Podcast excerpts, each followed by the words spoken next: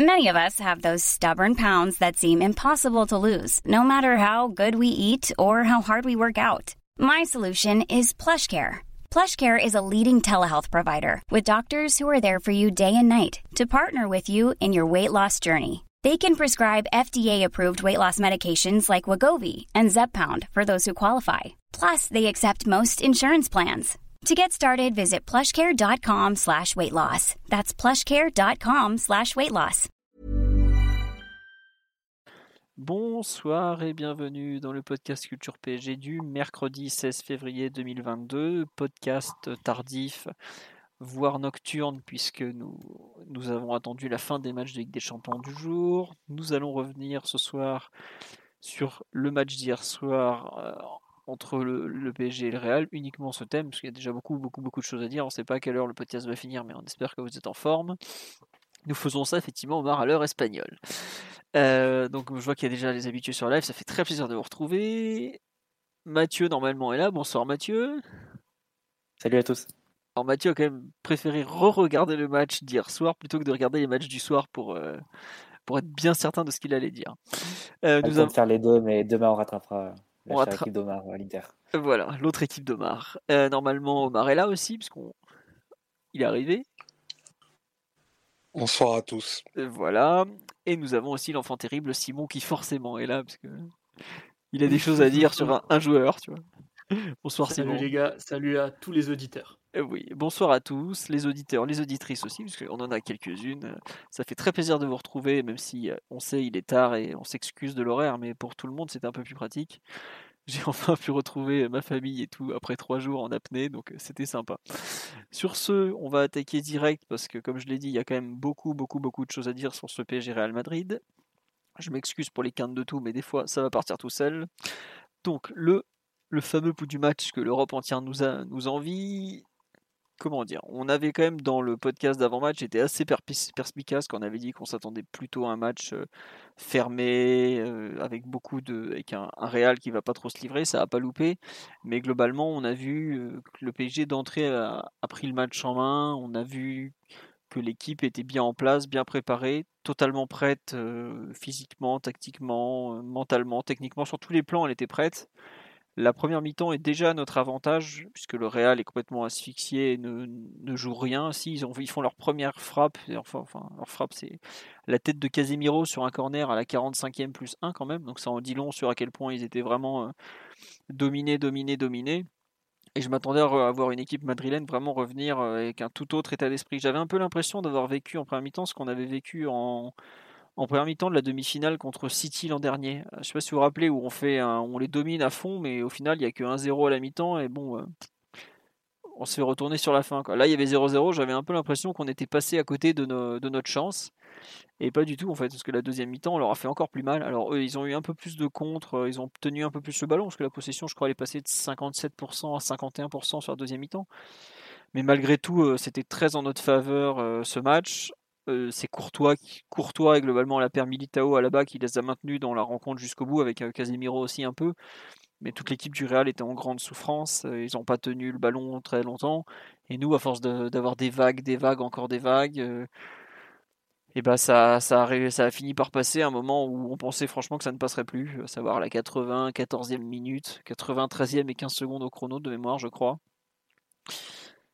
Bon, une victoire 1-0 qui est un, qui, aurait, eût été un score encore plus favorable à une époque où le but à l'extérieur comptait plus qu'aujourd'hui. Mais effectivement, comme dit sur live, 1-0, c'est pas cher payé eu égard à la domination du PSG. Écoutez, vu, le, vu comme Courtois était dans un grand soir et repoussait absolument tout, vaut mieux prendre 1-0 que 0-0. Et puis surtout, faut pas oublier un truc, c'est que ça force le Real malgré tout à gagner le match retour et que ce Real qui hier pouvait déjà être content de prendre un match nul va devoir faire beaucoup mieux. Euh, voilà, c'est ils ont trois semaines devant eux, donc en trois semaines il y a beaucoup de choses qui peuvent se passer c'est pas dans une semaine. Euh, de notre côté, il y a aussi beaucoup de choses qui peuvent se passer, il faudra pas oublier. Mais globalement, une manche allée euh, excellente euh, pour faire une comparaison finale d'un match pareil qu'on avait archi dominé, mais où on avait failli de. Bah, à l'époque, on n'avait pas gagné, même si hier on a gagné. Ça m'a un peu rappelé le PSG de Chelsea, le huitième de finale aller de 2015, où on les piétine littéralement, mais il y a que un partout score final où ils marquent sur un. Je crois que c'est leur seule frappe cadrée du match, John Terry, il me semble ou Kyle, je sais plus, enfin un des deux. Et on avait égalisé en fin de match. Ivanovic, non, je pense. Peut-être Ivanovic, ou un des trois, là. Bah, tu, tu, vois, la, vieille garde euh, des Blues, où on avait pris ce but un peu à la con, et finalement, on était revenu euh, sur une belle tête de Cavani suite à un centre de Matuidi, si je ne me trompe pas. Mais voilà, ça m'a beaucoup rappelé ce match-là, où tu es largement au-dessus, mais à l'époque, euh, bah, c'était Courtois dans le but de Chelsea qui avait fait des miracles, si je me souviens bien. c'était ouais, c'était déjà Courtois, qui est même si il aime balancer des déclarations absolument incendiaires sur ses coéquipiers, est vraiment, est vraiment très bon quand il joue contre nous. Donc voilà, une belle victoire, un très très bon match. Je, le redis vraiment, bah, de loin le meilleur match de la saison du PSG. Hein, je pense qu'on est d'accord. Hein. On, me confirme que c'était bien Ivanovic en 2015. Je vois bien l'action. Je crois que cette euh, déviation, elle de pigeon de, de C'est une action à la con sur un coup de pied arrêté, il me semble. Ouais, voilà, c'est ça, un coup de pied arrêté en deux temps, ou un truc du genre. Voilà. Mais donc, en tout cas, un vrai beau match de Coupe d'Europe. La confirmation que venir gagner en au Des Princes en Ligue des Champions est quelque chose de très compliqué. Et une autre confirmation, c'est qu'on regarde aujourd'hui n'importe quel adversaire dans les yeux, voire, voire d'au-dessus, euh, au moins à domicile. Donc euh, que, que, que du positif. Et euh, bah, vivement le retour pour, pour confirmer, quoi, tout simplement. Mathieu, je te laisse compléter ce pouls du match. Où... J'ai pas dit grand chose de négatif au final, à part le fait qu'on ait mis qu'un but. Ah bah, on peut continuer. Hein, il n'y aura pas grand chose de négatif à dire sur la prestation du PSG hier soir, du coup. Euh, globalement, bon, euh, on a eu peut-être 3-4 minutes en entrée de match où le Real a essayé un peu de, presser notre relance et, euh, a tenu, essayé de tenir un petit peu le ballon. Mais bon, ils sont, ils sont fait percer une ou deux fois et, dans la qualité technique de leur circulation, on a rapidement vu que c'était pas une énorme soirée pour eux. Donc on a, ça nous a permis de, de toucher un peu le ballon vers la 3-4e minute comme ça, de s'installer dans leur camp et à partir de là, ça a été je dirais pas monologue non plus, mais euh, une domination assez nette du PSG qui a trouvé euh, d'innombrables avantages tactiques dans la, confrontation avec son adversaire. je pense qu'on aura l'occasion d'y revenir plus en détail tout à l'heure avec, euh, avec Simon, avec Omar et toi Philo, mais que ce soit dans la, dans la façon dont on a pressé leur relance, en leur coupant complètement la, capacité à à la fois trouver leur milieu, puis ensuite trouver un relais Benzema ou Vinicius dans la profondeur par un marquage individuel savamment préparé ça sur les relances de Courtois, ça donnait, je sais pas, quasiment une demi-douzaine de, ballons récupérés ultra facilement sur des dégagements de Courtois pour personne, parce qu'il était obligé d'allonger, parce qu'on bloquait toutes les solutions courtes, il n'y avait pas de... Du coup, il envoyait Vinicius au charbon face à Danilo ou Benzema pris par les centraux, c'était plié, c'était fermé d'avance comme ça. Et dans la circulation, si au départ du, si dans les premières minutes du match, dans les premières possessions du, PSG, on a senti que l'équipe essayait de se mettre un peu en confiance avec pas mal de passes de sécurité, euh, un certain respect de la structure et, pas de, prise de risque euh, trop définitive ou, ou à l'emporte-pièce sur le plan offensif. Petit à petit, on a commencé à prendre confiance, évidemment encore plus en, deuxième période, mais petit à petit, on a un peu plus rentré dans le match, on a eu des, passes plus incisives entre les lignes, parce qu'on trouvait pas mal d'espace pour Messi, pour Di Maria, parfois même Verratti, sur les côtés de, Casemiro, parce qu'on arrivait à déplacer Kroos et Modric de leur zone. Euh, on a eu des séquences de possession parfois très longues. Hein. On a parlé un petit peu avec Simon tout à l'heure euh, quand tu revoyais le match Simon, mais j'ai eu l'occasion de le revoir tout à l'heure. Mais la séquence à la 25e où on, a, enchaîne 30 passes d'affilée, c'est celle qui se termine par Nuno Mendes qui passe Carvaral dans un trou de souris. Et l'action aboutit pas par une vraie occasion, mais tu as 30 passes d'affilée du PSG et une séquence de possession qui s'étire sur une minute, une minute 10. Euh, toute l'équipe qui touche le ballon, avec des passes à la fin qui deviennent assez assez incisive, notamment, notamment via Messi. Euh, non, on a fait euh, on a fait quelque chose de très très intéressant à ce niveau-là et en deuxième mi-temps ça a été encore plus marqué avec plus de plus de déséquilibre et plus de, de concrétisation de nos situations de, possession. Euh, le Real qui rendait toujours aussi facilement les, les ballons avec au-delà des questions d'organisation de, des soucis à la fois techniques, notamment chez certains joueurs comme, comme Mendy, comme Carvaral qui ont beaucoup rendu les, les ballons mais aussi des, des soucis a priori physiques, parce qu'on a vu un Benzema en manque total de mobilité pour se rendre disponible et, donner des solutions à, son équipe. Donc à ce niveau, on a bien, on a bien profité. Et bon, c'est vrai que le 1-0 arrive à la toute fin sur un, sur un exploit de, Mbappé, mais que ça aurait été frustrant de ne pas, pas concrétiser en prenant l'avantage parce que on a tout bien fait en réalité sur ce match. On a même fait un peu le, strike en, prenant les, en écartant Casemiro et, et Ferland Mendy du match retour. C'est-à-dire que globalement tous les objectifs ont été, euh, ont été cochés sur, sur un match comme, comme hier. Et ça aurait été vraiment frustrant de ne pas cocher le principal qui était la victoire parce que si tu faisais match nul, quand bien même ta prestation était bonne et ta domination claire face, face au Real, tu aurais été obligé d'aller gagner au Bernabeu ou bien de passer à la séance de tir au but. Avec, tu n'aurais pas pu jouer le 1 partout ou le 2-2 hein, Donc, c'est, c'était d'autant plus important de, de, de, marquer ce but-là et on marque encore une fois dans les arrêts de jeu. C'est une, une récurrence cette saison. Mmh. Mais, raison. Mais ça montre aussi que physiquement on était bien. Dans les duels, on a, on a répondu présent, on a gagné beaucoup de duels à la fois. Enfin, de duels individuels, de second ballon, de ballon entre deux. Physiquement, on a été quand même assez, assez tranchant. Pas forcément dans, dans, les courses ou dans les, dans les appels. On a été encore une fois un peu sur la ligne de ce qu'on a pu faire face à Rennes ou Nice. Pas forcément euh, très intense ou très, très verticaux à ce niveau-là. Et globalement, avec une structure qui a très bien marché, Danilo, choix payant pour, pour empêcher les contre-attaques avec Vinicius. Et euh, voilà, à la fin, tu arrives quand même à créer un certain nombre de, situations que tu aurais pu concrétiser un peu plus tôt. Tu concrétises à la fin. globalement, à Paris qui confirme globalement ce qui, semble devenir sur les dernières semaines, sur les derniers matchs. C'est une, équipe beaucoup plus stable dans, sa structure, défensive et offensivement, qui n'est pas capable de créer non plus des masses d'occasions parce que voilà, on n'a pas de, de, numéro 9 dans la surface, par exemple, ce qui fait que les latéraux sont parfois pris de solutions pour les centres. Mm. Euh, on a pas mal de joueurs derrière le, ballon en couverture, puisqu'on laisse deux milieux de terrain, Paredes, Danilo, euh, souvent derrière le ballon. Messi qui vient décrocher, etc. Donc tu crées pas des masses, des masses d'occasions. Au final, tu es assez stable et tu as toujours le, talent pour, faire la situation sur, pour faire la différence sur certaines situations. Donc euh, c'est, je dirais que c'est un match qui, en fait, qui en fait est assez dans la lignée de, de Rennes, Nice et Lille, et les, les, autres matchs qu'on a pu faire. Même si parfois c'était exagérément bon face à Lille en termes de réalisme, parce qu'il n'y avait pas 5 buts euh, en faveur du PSG sur un match comme, comme ça, c'était un but assez accidentel. Parfois, c'était peut-être un peu plus négatif face à Nice, on, avait, on manquait vraiment de capacité pour, euh, pour finaliser les actions, pour vraiment déséquilibrer.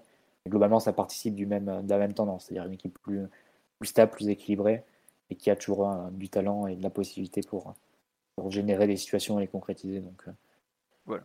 Vraiment un, très bon match, une très bonne performance, un très bon résultat en vue du retour, même si trois semaines c'est très long évidemment. Ouais, trois semaines c'est très très long. Il y a beaucoup beaucoup de réactions sur live, donc je vais, je vais faire un petit passage. Effectivement, le fait d'avoir Casemiro et Mendy en moins pour le match retour, c'est un peu, ça nous dit, ça rattrape le but à l'extérieur. Peut-être pas, mais bon, en tout cas, c'est vrai que c'est quelque chose que, qui est, euh, qui est vraiment euh, appréciable. Euh, on dit le Real qui se pointe en mode équipe de Ligue 1 euh, relégable au Parc des Princes, c'est effectivement une grosse surprise. Oui, et d'ailleurs, c'est énormément reproché à Carlo Ancelotti euh, ce, matin ou hier soir sur, dans la presse madrilène chez les supporters madrilènes qui, disent non, mais c'est scandaleux, on est le Real, on n'a pas le droit de jouer comme ça et tout. Mais après, comme il l'a dit, le problème c'est qu'on n'arrivait pas à sortir le ballon parce qu'on était asphyxié, qu'on a pris vague sur vague. Voilà, c'est vrai que le Real a été dit faible, mais c'est peut-être aussi que le PSG a su le rendre faible, comme l'a dit Danilo. La première mi-temps, on tenait le ballon, mais on les mettait pas trop en danger. La deuxième mi-temps, on a commencé à mettre de l'intensité et ils ont, ils ont vraiment coulé. Moi, j'avoue que devant le match, ce qui m'a choqué, côté Real, et on en avait parlé un peu dans les précédents podcasts, c'est à quel point c'est une équipe qui fait vieille quand elle joue. Un peu, je sais pas si vous vous rappelez, quand l'année dernière, euh, Barcelone faisait, on avait vu Busquets et Piqué dépassés par Mbappé. Bah hier, je trouve que le Real faisait équipe usée en fait. Les Carvaral, les Casemiro, euh, Casemiro moins, mais Modric, j'ai rarement vu Modric aussi mauvais. Kroos, Benzema qui revient de blessure, pareil, il avait l'air usé. bon, Ferland Mendy, le pauvre, il jouait sur une jambe, ça se voyait. Mais je trouve que souvent, je trouve que le PSG est, une équipe qui n'est pas forcément exubérante physiquement, notamment par rapport à ce qu'on peut voir en Angleterre, en Allemagne et tout, où on a des équipes qui sont ultra très rapides. Nous, on manque parfois un peu de vitesse, mais je trouve que le Real est encore pire. Hier, c'est vraiment équipe. J'aime pas trop dire ça, hein, parce que je pense qu'au retour, ils ont largement les moyens de, passer encore, vu les joueurs immenses qu'ils ont. Mais ça faisait vraiment équipe fatiguée, équipe dans le dur. Donc, s'ils ont fini à être comme ça, à protéger leur but, je pense que c'est parce qu'ils n'étaient pas forcément en mesure de proposer beaucoup mieux. Hein. Ancelotti est un malin et surtout un grand pragmatique. Il sait très bien ce que ce qu'il peut demander à ses joueurs et ce qu'il ne peut pas leur demander. Je ne sais pas si euh, Omar ou Simon, vous avez eu un peu cette même impression de d'équipe fatiguée, d'équipe dominée physiquement euh, par l'adversaire? Ouais, Simon. Ouais, quand même. Je sais pas. Moi, j'avoue bah, J'ai trouvé le Real un peu un peu fatigué, mais ça c'était euh, malheureusement pour eux leur dynamique des dernières semaines où certes il pouvait y avoir un effet un peu près Ligue des Champions où, où les joueurs sont pas à 100% forcément dans, dans l'intensité en vue de, la grande échéance. Et, puis, il y a beaucoup de joueurs mineurs qui doivent se gérer vu, dire, vu leur forme actuelle et vu le, parfois l'âge qu'ils ont aussi. Mais là, ça a été quand même très très marqué. quand tu vois le nombre de duels notamment, c'est pas que les courses, hein, mais quand même parfois les duels que, que Verratti a gagné, que d'autres joueurs ont gagné alors que c'est pas forcément leur spécialité absolue. tu te dis que en effet le Real a été hyper dans le dur à beaucoup de moments. Et le PSG, en revanche, lui, confirme une montée en puissance physique depuis quelques semaines, où il y a guère que le match de Nice, où clairement on s'était viandé un peu mentalement surtout. Mais, mais ouais, grosse différence euh, comment dire, de, de, rendement physique et même d'implication quelque part. Genre, euh, tu sentais le PSG animé par quelque chose d'assez fort, là où le Real, euh, ils étaient un peu venus jouer les épiciers en attendant, comment dire, de, le retour, de retrouver le confort de la forteresse Bernabeu. Quoi. Mmh. Ouais. Euh, autre message sur le live, il y a beaucoup beaucoup de réactions, comme j'ai dit, on dit encore un match de cet acabit en Ligue des Champions, je porte la cravate au-dessus du nombril en hommage au génie incompris de Maurizio Pochettino. Eh bien écoute, je te laisse faire fureur. Avec toujours le masque sur le visage et un stylo rouge à la main. toujours. Alors attention. la tiraille. S'il y a toujours 0-0 à l'entrée des 10 dernières minutes, vous avez droit de retirer le masque. Pas avant sinon. Mais c'est vrai qu'on a vu euh, le traditionnel stylo qui était agité frénétiquement, mais euh, Maurice très actif hier sur son touche. On l'a rarement vu aussi excité sur l'arbitre et tout. Euh, on sentait que c'est un, grand soir. Euh, c'est vrai que sur l'absence de relance, enfin les problèmes de relance du Real, euh, Thibaut Courtois qui envoyait Vinicius face à Danilo Pereira, c'était quand même un grand moment de, relance aérienne. Bah, évidemment, Vinicius n'a pas touché un ballon de la tête, hein, voilà. Mais bon, c'est comme ça. on nous dit est-ce que vous avez vu de l'intensité? Ah oui, quand même, quand même. Hier, c'était pas non plus c'était pas la, folie de la première ligue ou, c'est la fureur du top spiel de Bundesliga, mais quand même, c'était assez, il y avait quand même une vraie intensité, au moins du côté parisien, comme on l'a dit. Quoi. On dit, on avait l'impression que les, les Madrilènes n'avaient pas de parce qu'ils ont eu des gros matchs récemment? Ils ont eu quelques gros matchs, et surtout, ils ont, eu, ils ont beaucoup enchaîné en janvier, mais c'est peut-être plutôt la conséquence de tout ce qu'ils ont joué depuis le début de la saison. On en avait parlé avant le podcast, à savoir que Carlo Ancelotti n'a pratiquement pas fait tourner. Il me semble que je, crois que le, septième temps de jeu du Real Madrid, ça serait le deuxième du PSG ou quelque chose du genre. Enfin, ils ont vraiment, euh, il a forcé avec les mêmes cadres tout le temps, tout le temps, tout le temps.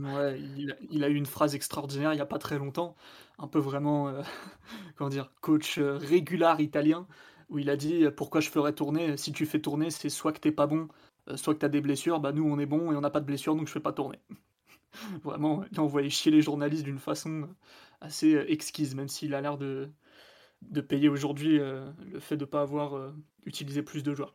On ne peut pas dire non plus que tous ces remplaçants sont à des années-lumière des titulaires en théorie, donc c'est mm. un peu, un peu compliqué pour lui de, de gérer ça.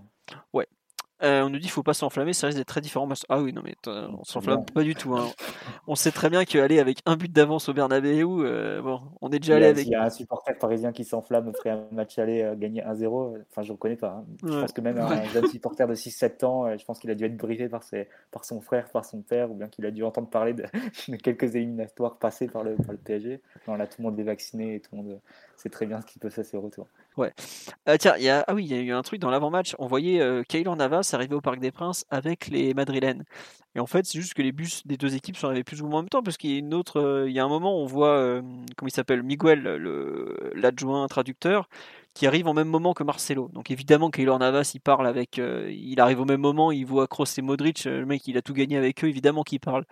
Mais voilà, c'est juste, j'ai vu cette image, elle fait polémique, mais non, c'est complètement le hasard. Et évidemment, il va pas les croiser du regard, hein, je vous parle pas, c'est la guerre.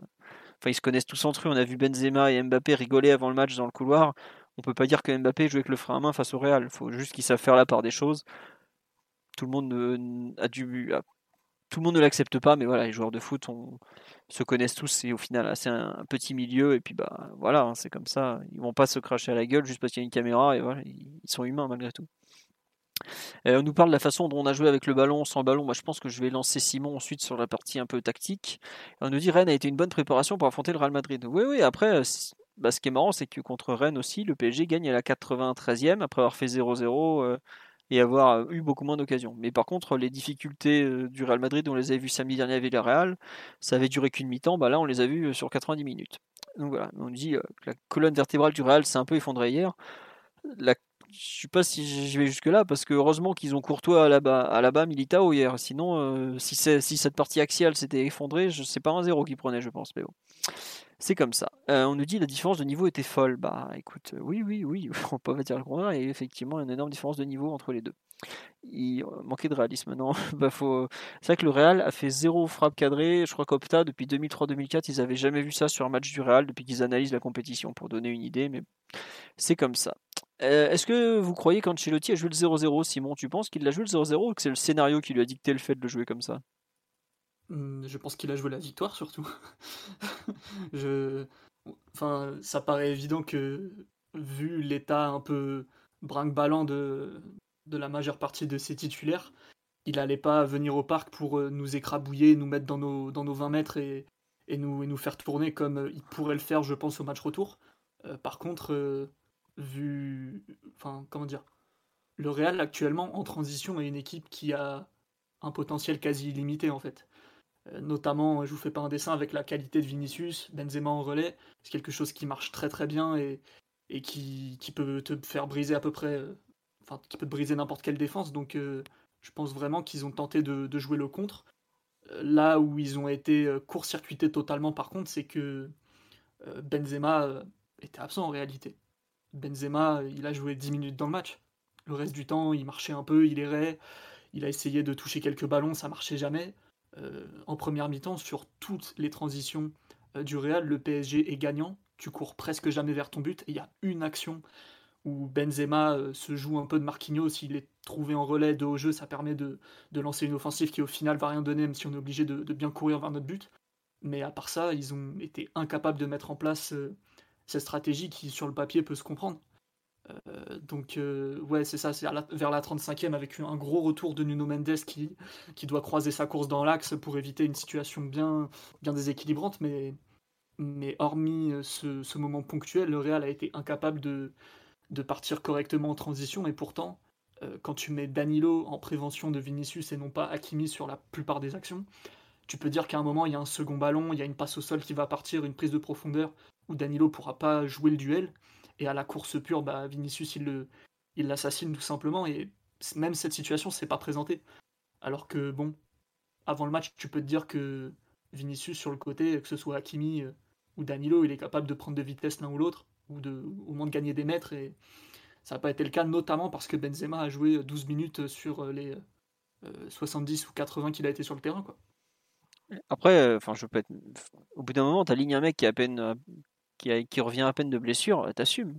Enfin... Ah, il était sur une demi-jambe. Hein. Oui, bah écoute. Je pense que Pochettino, il, il, pouvait comprendre la décision d'Ancelotti parce que c'était un peu la même que la décision qu'il a prise en finale de Ligue des Champions avec Harry Faire jouer Harry, Kane qui revenait de, blessure.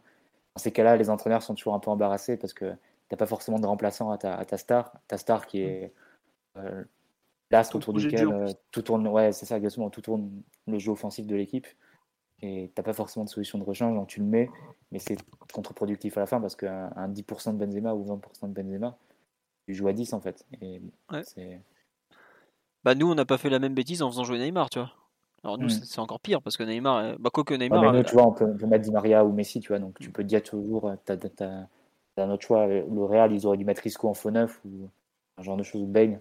C'est forcément, tu, tu, dis, bah ok, on met Benzema. ouais, mais tu vois, par exemple, il a bien réussi à faire quelques actions. Tu mets Bale, je suis sûr que tu peux allonger, il gagne des ballons de la tête au moins. Parce qu'il est grand, il a quand même un certain jeu de tête et tout. Euh, Là, au final, euh, bon, ils avaient peut-être pas prévu de se faire, comme on dit, ils n'avaient pas prévu de, se faire annihiler comme ça à la relance. Euh, le plan de Pochettino. On n'a jamais pressé comme ça de la saison. Ça, pour le coup, je pense que c'était pas, pas prévisible. Difficilement, en tout cas. Quand tu vois les, premières phases de pressing du, du, PSG, alors on avait montré des signes encourageants, avec un certain frémissement à ce niveau-là sur les certains, certaines dernières rencontres, mais arriver comme ça, pressing total, individuel, ligne quasiment plus haute que la médiane par moment pour jouer des duels, ça, pour le coup, c'était pas forcément prévisible à ce point, surtout que ça n'a pas duré 10 minutes. Quoi. C'est pratiquement sur l'intégralité du match qu'on a été capable de, leur imposer cette cadence, cette pression. Euh, je pense pas que le Real l'avait, anticipé à ce point.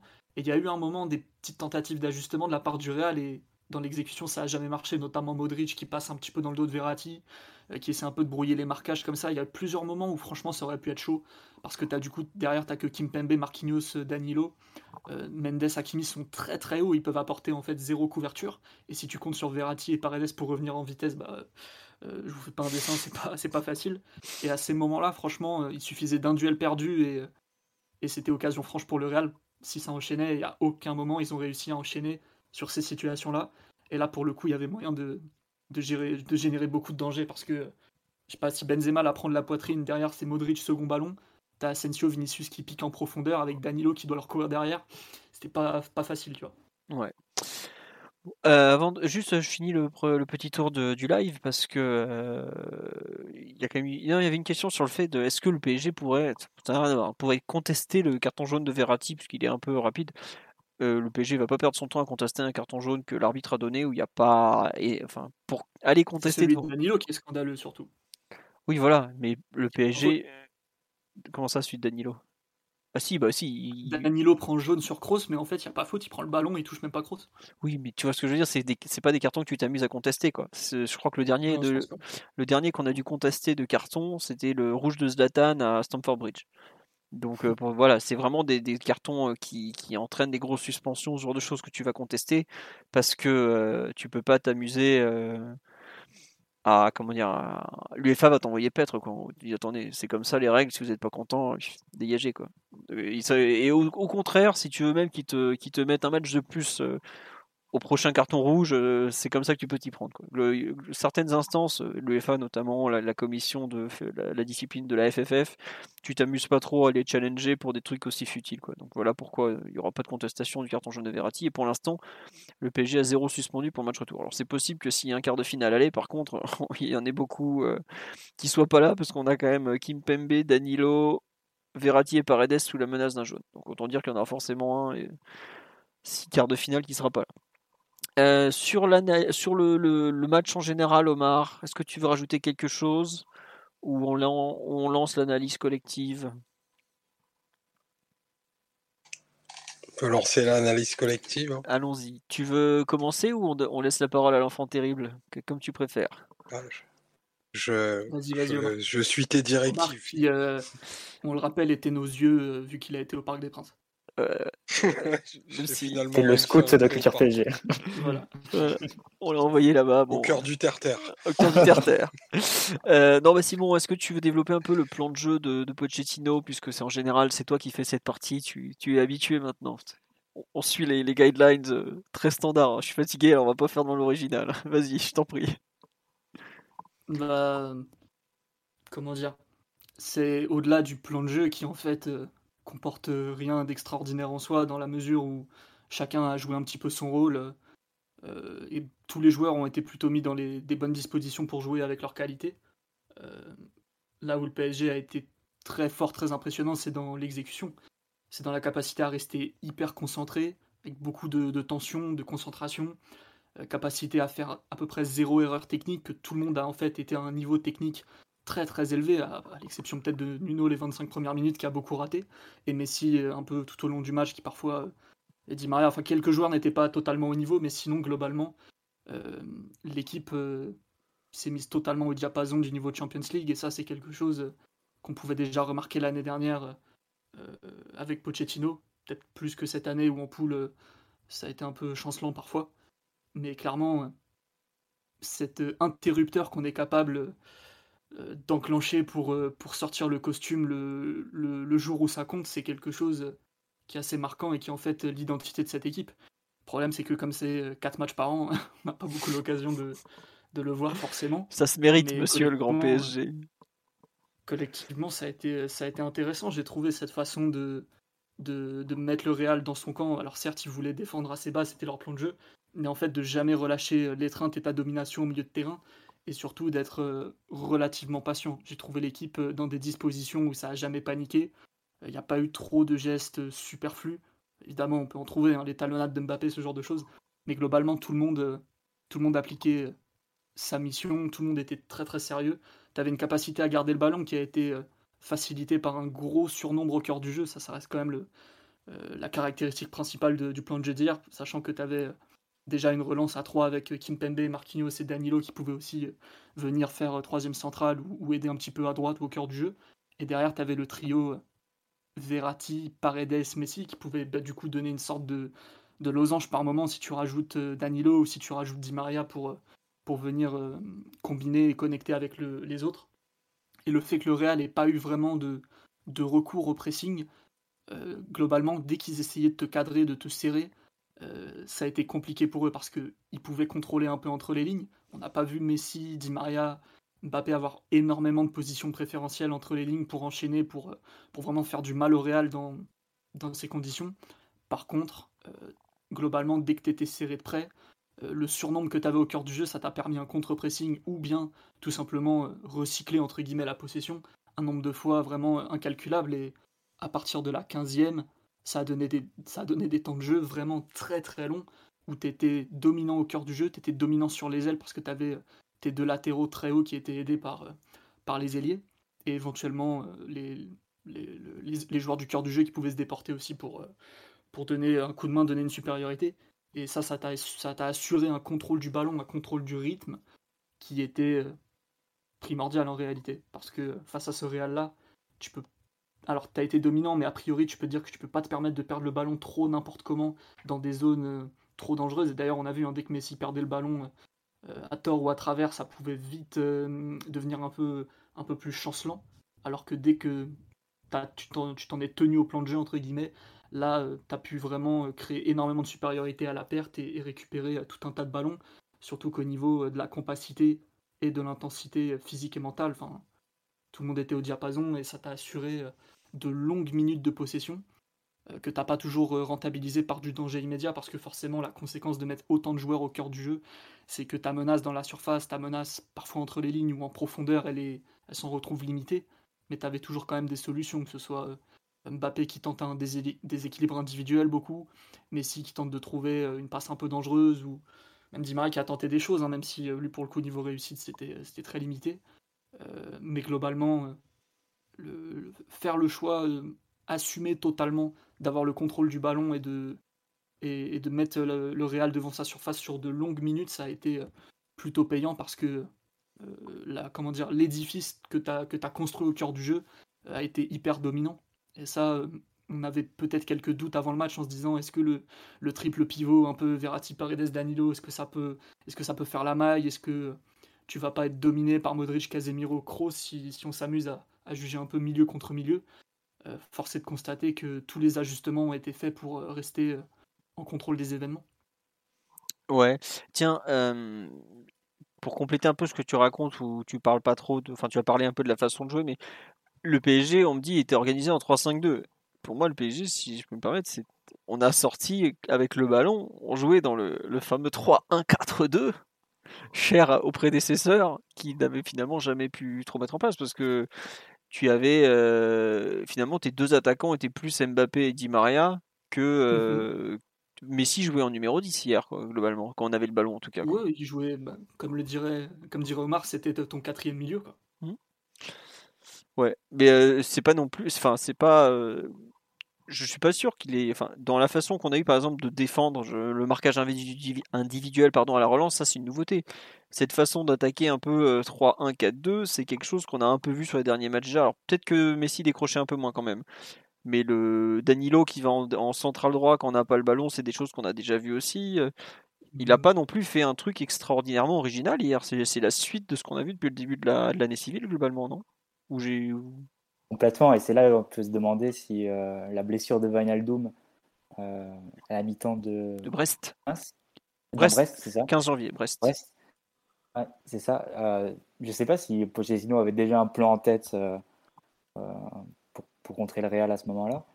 C'est peut-être peut-être ce genre de, de moment où le, sur le coup, il prend pas. Enfin, ça peut être juste une anecdote, anecdote pardon, et un événement sans importance, mais par ricochet, ça va, ça va entraîner des conséquences. C'est Danilo qui a pris complètement le poste euh, dans un rôle euh, hybride de, joueur qui va faire le troisième défenseur central et qui va monter un peu au milieu aussi en phase défensive. Euh, bon, bah, pour le coup, ça a été un, des éléments clés de la, structure du PSG et, qui permet vraiment de, rester dans le camp adverse sur, la quasi-totalité du match hier. Ça a vraiment coupé les, les transmissions vers, vers Vinicius parce qu'il était toujours au contact. Il le suivait vraiment de, très près. Il était présent sur les dégagements, sur les longs ballons. En plus, Vinicius, il partait parfois sur les contre-attaques, partait parfois un peu d'assez bas. Donc il avait du, terrain à remonter. Il n'était pas toujours dans les meilleures dispositions pour faire des, différences. Donc Danilo était prêt à le, cadrer. Et quand Paris avait le ballon, bah, ça faisait un joueur de plus pour sécuriser la possession, faire tourner le ballon. Et c'est vrai que d'un point de vue philosophique, c'est très proche de ce que tentait de mettre en place Tourelle avant, avant son départ. C'est-à-dire sans doute un peu de sacrifice sur le déséquilibre offensif pour plus de sécurité et de contrôle. Non, mais c'est vrai que ça m'a fait rire quand je voyais sur le terrain, enfin rien. Je voyais vraiment le, fameux 3-1-4-2 qu'il utilisait à fond à Dortmund et qui aujourd'hui se retrouve utilisé par son successeur alors qu'il n'a jamais totalement réussi à le mettre en place à Paris. Quoi. C'est peut-être légèrement moins positionnel parce que tu as Verratti, Messi qui peuvent bouger. Enfin, Verratti a une liberté euh, totale, assez, euh, totale hein, sur le terrain. Donc, euh, tu peux dire que c'est en 3 plus 1 à la relance, parfois c'est en 3 plus 2, enfin, ça, peut, ça peut varier un peu. Mais ouais, ce qui est marquant au-delà de la structure qui était assez marquée côté PSG à la, relance, du moins les trois défenseurs centraux et un ou deux joueurs pour soutenir en plus c'est euh, l'idée du marquage individuel sur les relances du, Real. Ça, je ne sais pas si ça a été inspiré par d'autres équipes qui ont joué le, Real sur euh, certains matchs de janvier ou pas. C'est vrai que c'est assez nouveau d'un point de vue de PSG. Globalement, toute l'équipe a été assez disciplinée à ce niveau-là. Parfois, tu voyais des choses qui rappelaient un peu l'OM de Bielsa, hein, pour ceux qui, s'en souviennent. Une action en première mi-temps où Carvaral, qui, qui part d'une position de latéral droit, il voit qu'il est cadré par, euh, par Nuno Mendes et il essaye de s'agiter un peu. Il vient proposer, enfin, se proposer dans l'axe et Nuno Mendes le suit, quoi. Et il le suit euh, à l'entrée de, de la surface adverse sur une, sur une action de relance. Donc euh, c'est un peu ce que tu voyais à l'époque avec Bielsa où pas, ben, Benjamin Mendy suivait euh, l'ailier droit, même quand il rentrait vraiment très dans l'axe.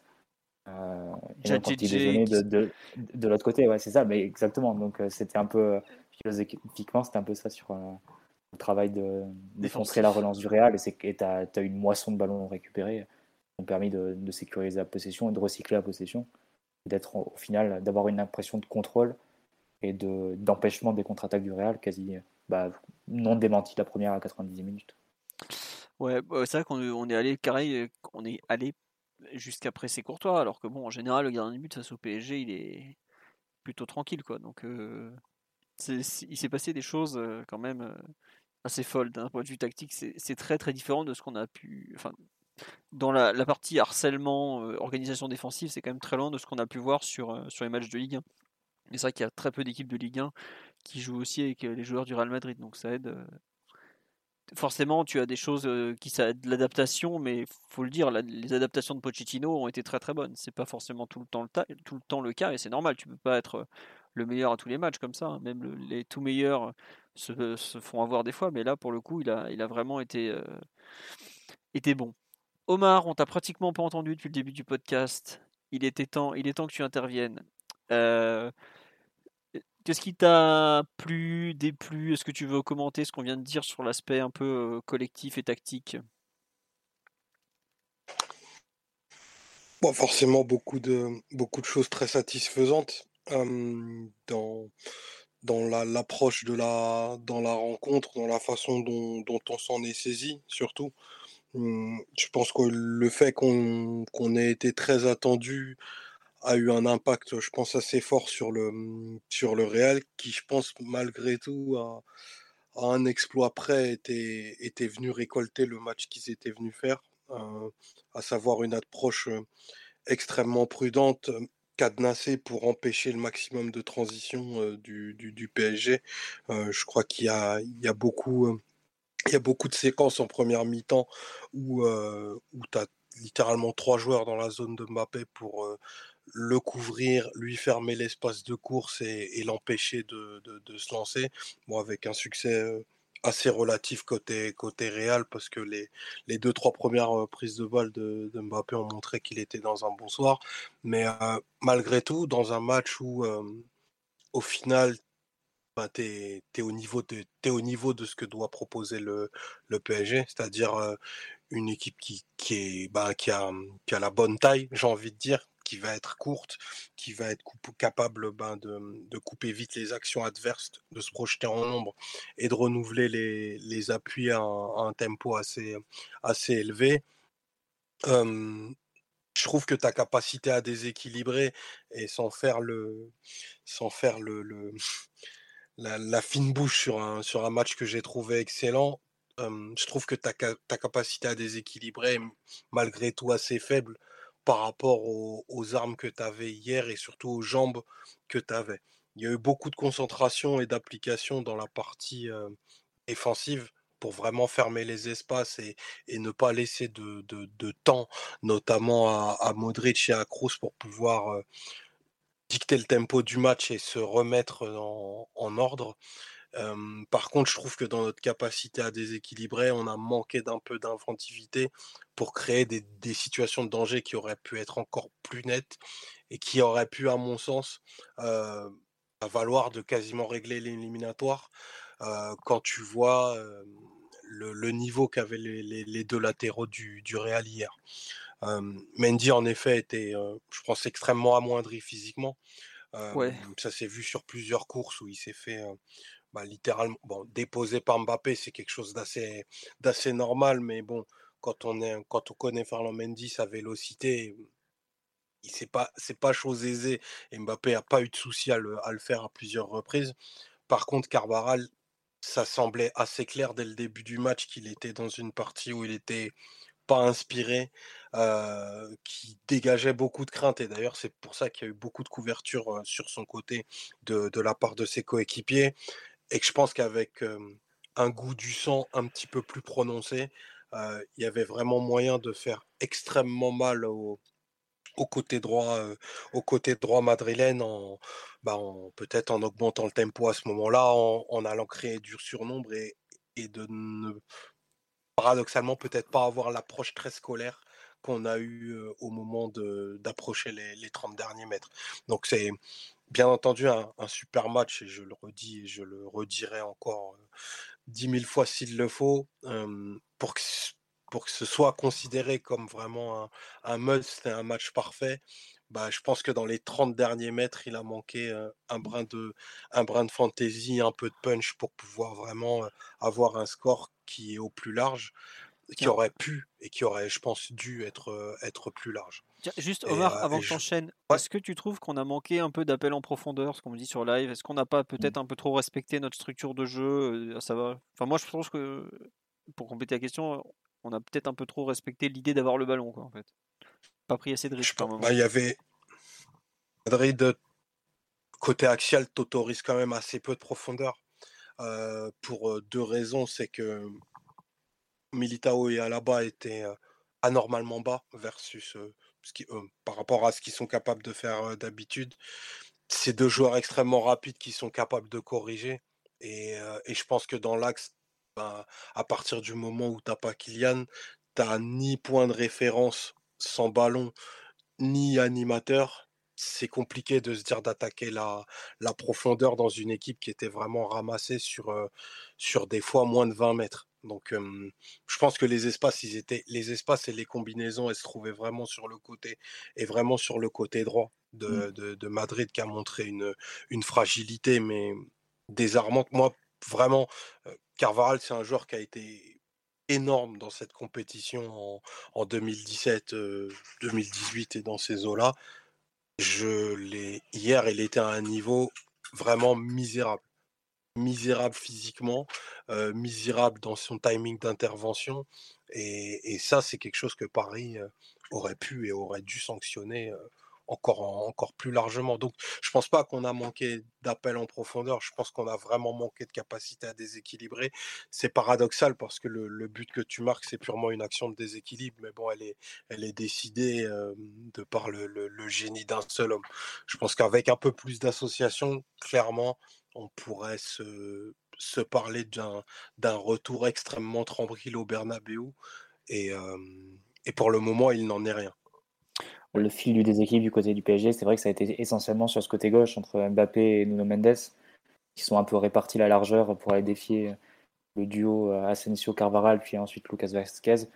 Heureusement qu'il y a le Militao sur certaines situations en première mi-temps pour, pour, faire des couvertures et donner un peu d'aide.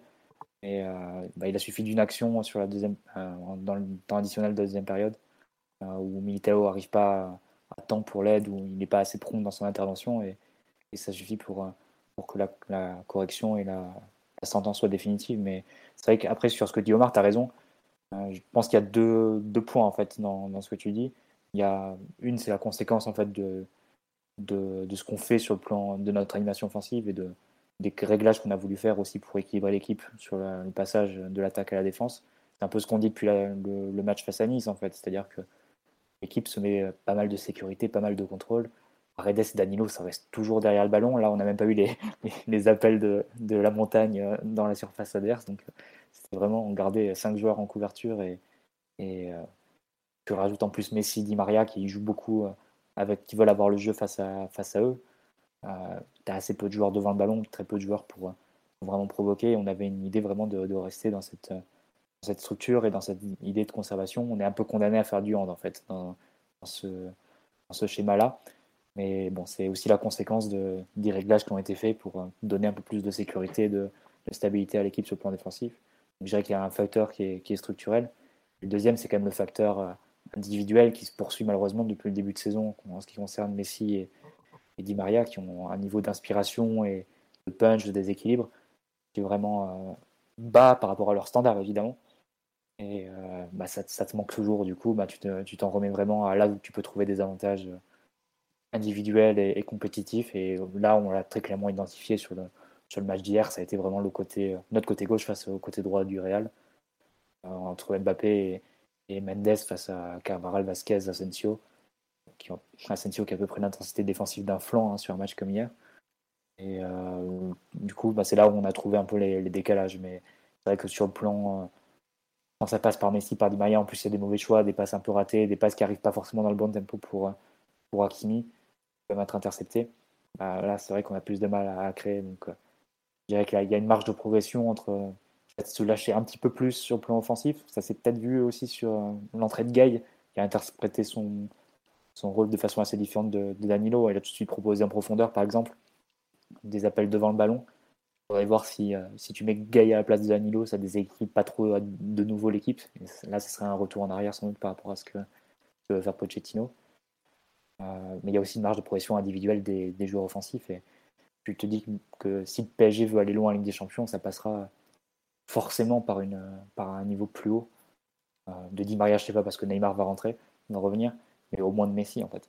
Et euh, qui n'a pas tout raté, on reviendra sur sa prestation ensuite, mais qui n'est pas le Messi que, tu attends malgré tout. Donc c'est un peu les deux en fait. C'est la, structure, les conséquences d'une structure plus prudente et qui vise à équilibrer l'équipe et un niveau individuel qui n'est pas optimal pour tous les joueurs offensifs, hormis Mbappé évidemment. Ouais. Non mais tu, vois pour Messi avant de avant de, de, se plonger dans les dans les prestations individuelles, on en reparlera. Excuse-moi Philo. Euh, je pense que c'est vraiment plus un problème euh, d'interprétation de la de la rencontre. Euh, qui est peut-être dû à un, manque de, de, confiance, et il y a quelques preuves notables de ça dans le match.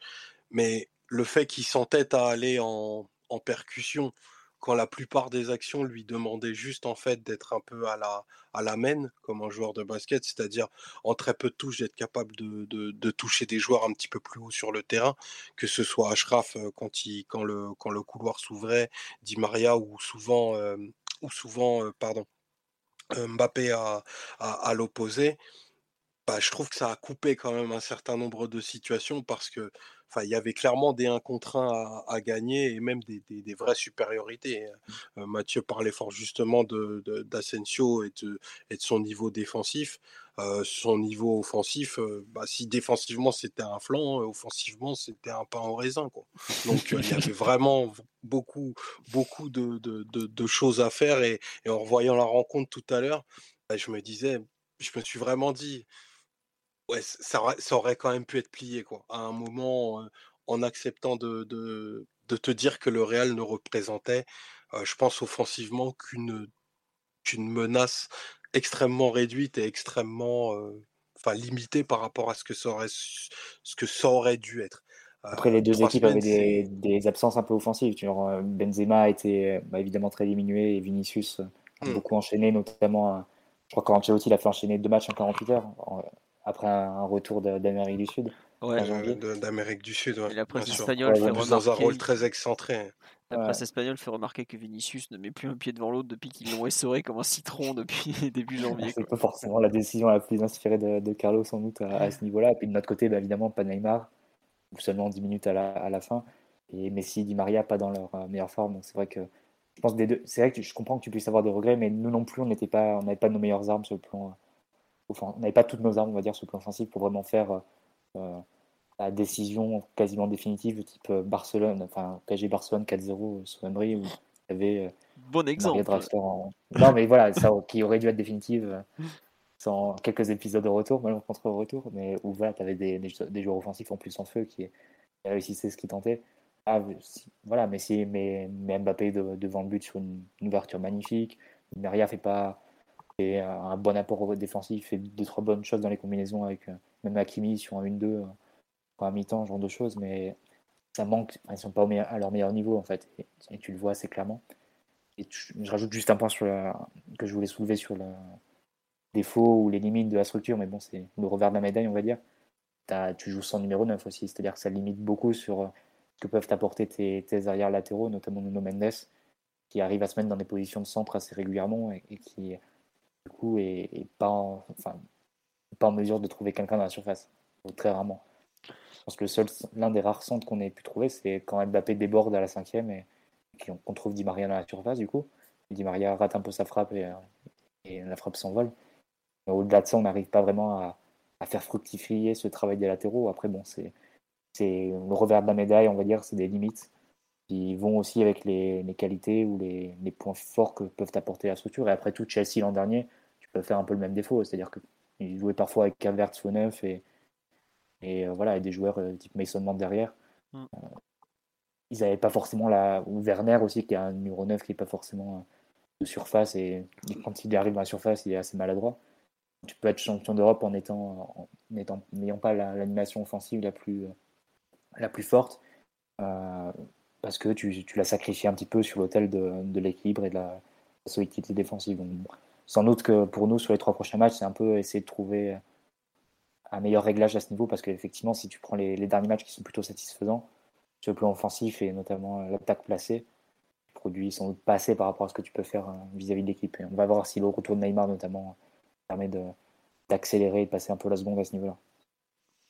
Oui, tu as raison, le retour de Neymar en cours de match est, quand même un événement fort, parce que ça faisait deux mois et demi qu'on l'avait pas, vu. Et d'ailleurs, il y a quand même un, ajustement tactique assez impressionnant, c'est que, j'ai dit Ancelotti, Pochettino met Neymar à gauche et fait basculer Mbappé à droite. Donc c'est pas c'est pas forcément un hasard. ça montre que est-ce qu'il va continuer comme ça? C'est quand même une des vraies questions. Je me demandais justement avant l'entrée s'il allait laisser Neymar, enfin s'il allait garder euh, Mbappé à gauche face à Carvaral qui était, qui était en train de se faire massacrer et faire rentrer Neymar à droite, même s'il n'est pas très à l'aise. Finalement, il a quand même préféré euh, inverser euh, le comment dirais-je le les deux parties quoi. Enfin les, les deux joueurs pardon. À perso. Oui. À perso, j'ai pas super bien vécu ce, ce ce mouvement parce qu'en plus, je crois que Vasquez entre à ce moment-là ou peu de temps, peu de temps après. ça fait quand même beaucoup de bouleversements avec Mbappé qui est quand même dans sa zone préférentielle. D'ailleurs, c'est, sur cette zone-là qu'il vient, qui vient inscrire le but. Hein, c'est, presque, presque un petit clin d'œil du, du destin.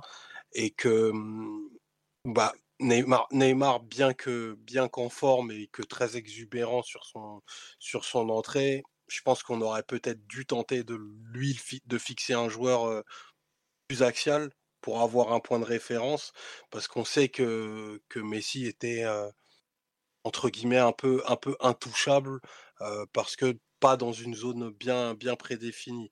Donc c'est pour ça que l'idée d'avoir trois attaquants très alignés dont au final le, seul objectif des, deux, qui sont le plus à l'extérieur est de rentrer à l'intérieur.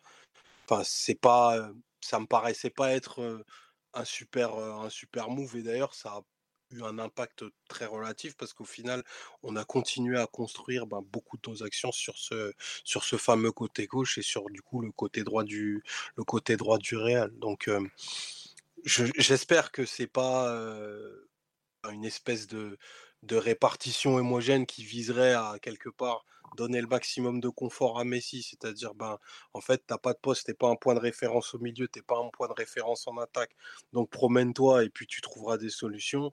Euh, Neymar de tout temps, ben, ça ça a toujours été un joueur qui préfère démarrer ses actions côté gauche. Mbappé aussi. Maintenant, comment on fait? C'est des histoires un peu, un peu de politique du coup qui rentrent en ligne de compte parce que pour moi, tu peux plus demander déjà un certain depuis bien longtemps à Mbappé au final de, de, faire les utilités pour les deux autres. Enfin, quelque part, s'il y en a un pour qui on doit créer le, le maximum de confort parce que c'est celui qui a le plus d'impact sur le sort des rencontres, bah c'est bien lui. Donc un changement, un changement, un changement en sa défaveur à un quart d'heure d'un résultat qu'il fallait absolument faire. Moi, sur la psychologie du, du joueur et du match, je trouve que c'est pas un bon signal. On verra la suite. Mais c'est vrai que moi, ça m'a. Je, suis d'accord avec toi. Bon, après, comme on me le dit sur live, très justement, ça n'a pas duré longtemps parce que Mbappé a aussi un peu fait ce qu'il voulait, mais bon, j'ai pas trop, pas trop compris. Après, bon, je, je suis pas de, je suis pas non plus, c'est pas moi l'entraîneur, donc j'ai rien à dire, mais bon, c'était pas le changement le plus. Les deux changements, d'ailleurs, m'ont un peu perturbé. Enfin, je m'attendais à ce que Neymar rentre, mais c'était positionnement. Et pareil, quand il fait rentrer à la 90e ou 86e, je crois, Gay pour Danilo, euh, alors que Hakimi était très offensif depuis 20 minutes. Alors peut-être que Hakimi commençait à être un peu en surchauffe. C'est vrai qu'il avait l'air un peu fatigué. il, a, dû se dire bon bah on va aller, on va, on va laisser Hakimi derrière, on va permettre à Gay euh, lui pour le coup d'aller devant et on repasse à une utilisation plus traditionnelle avec le latéral prudent et le relayeur qui se projette. Mais euh, bon, on, verra la suite et puis bon globalement c'est pas le moment de critiquer parce que le match dans l'ensemble était excellent de la part du staff technique, mais c'est vrai que ça, fait partie des trucs à suivre désormais. Sur l'aspect, euh, oui, c'est vrai que Danilo a pris euh, pas une béquille, mais il prend l'énorme table sur sa cheville. Peut-être pour ça qu'il sort. Effectivement, j'avais oublié ce détail. Sur l'aspect collectif, est-ce qu'on a fait le tour ou est-ce que vous voulez rajouter quelque chose, messieurs? Rien du tout? Bon, on va donc, je pense, passer. On a fait un peu le tour. Après, oui, on pourrait toujours parler pour de. Pour avec les prestations individuelles, il y a eu des rendements qui t'ont qui t'ont enlevé des choses quelque part. Offensivement, tu avais très peu de solutions dans la surface, donc pour exploiter toute la largeur, euh, enfin pour être productif sur la largeur, ça peut être un peu compliqué parce que forcément, euh, si tes latéraux ils essaient de, déséquilibrer, de trouver des positions intéressantes, euh, s'il n'y a personne pour centrer, bah forcément au bout d'un moment t'es bloqué, t'es obligé de, faire une passe en retrait ou de tenter un exploit impossible. Comme Nuno s'y essayé avec un, certain succès à la 25e sur une action assez marquante, où il est en deux contre 1. mais au-delà de ça, entre les lignes, tu as manqué un peu de fluidité, de, de précision et de créativité. Euh, Di Maria notamment, qui a été trouvé un certain nombre de fois. Euh, combien de fois il a réussi à enchaîner avec de la qualité? Assez rarement. Et ça, au final, même si le Real était dominé, ça leur a donné un certain confort. Parce que du coup, ils ont pu, certes, mettre le bloc assez bas, mais en gardant quand même beaucoup d'agressivité. Euh, tu vois Militao, Alaba, Casemiro, Modric. À chaque fois, ils avaient des comportements assez agressifs où ils étaient toujours pas très loin de leur vis-à-vis, euh, plutôt dans l'anticipation, plutôt prompt à réagir. Et j'en veux pour preuve le nombre euh, de positions de frappe intéressantes qu'on trouve à mi-distance. En fait, il n'y en, a, en a pas. Il y en a presque pas, ou, alors en plus on fait un peu des tirs de poussin, type Messi qui, qui envoie tranquillement un tir dans les gants de Courtois en deuxième mi-temps. Mais ça, pour le coup, si Di Maria avait été capable d'enchaîner un petit peu mieux par moment, je pense que tu gardais le temps d'avance et, tu aurais été capable de trouver des, vraies positions de tir, à l'image de l'action que tu fais en début de deuxième mi-temps, euh, avec un enchaînement assez extraordinaire et la frappe croisée de Mbappé que, Courtois détourne très très bien, même si elle n'est pas euh, si placée que ça. Euh, ça, pour le coup, tu t'es relativement cassé les dents parce que t'enchaînes, t'enchaînes, t'enchaînes, mais à quel est-ce que vraiment t'as une des actions de but très franches qui sortent de ça? Pas vraiment. Euh, donc ça, clairement, il t'a manqué un tout petit peu de, de projection, de qualité, d'intensité. Omar parlait de déséquilibre, je pense que c'est le bon mot. Parce que pour le coup, le Real, euh, euh, devant leur surface, ils y étaient, mais ils ont relativement peu tremblé en réalité. Bah, ils ont tremblé sur des, ouais, comme tu dis, pas forcément sur des actions qu'on qu'on a amenées de de la façon dont on jouait. Quoi au final, tu as, mmh besoin d'une étincelle et c'est vrai qu'on a pas eu, parfois eu un peu de mal à, amener cette étincelle. Après, bon, il y a quand même pas mal d'occasions. Qu'on avait déjà vu après. Hein. Mmh. Déjà l'année dernière, euh, euh, disons que sur euh, quand on jouait qu'avec les trois attaquants sur phase d'attaque placée avec un relayeur en plus, souvent qui était incapable de d'épauler son attaque et des latéraux bah, beaucoup plus par moments beaucoup plus limités offensivement que, les actuels. Mmh. tu pouvais te retrouver pareil à attaquer des surfaces à 2, à 3, avec peu de solutions, peu d'occupation, et des défenses qui sont capables de, resserrer en se couvrant un peu euh, les uns des autres assez, assez tranquillement. Et là où, l'année dernière, Neymar est à, peu près incapable de te sortir l'exploit décisif, même si il en a eu l'occasion.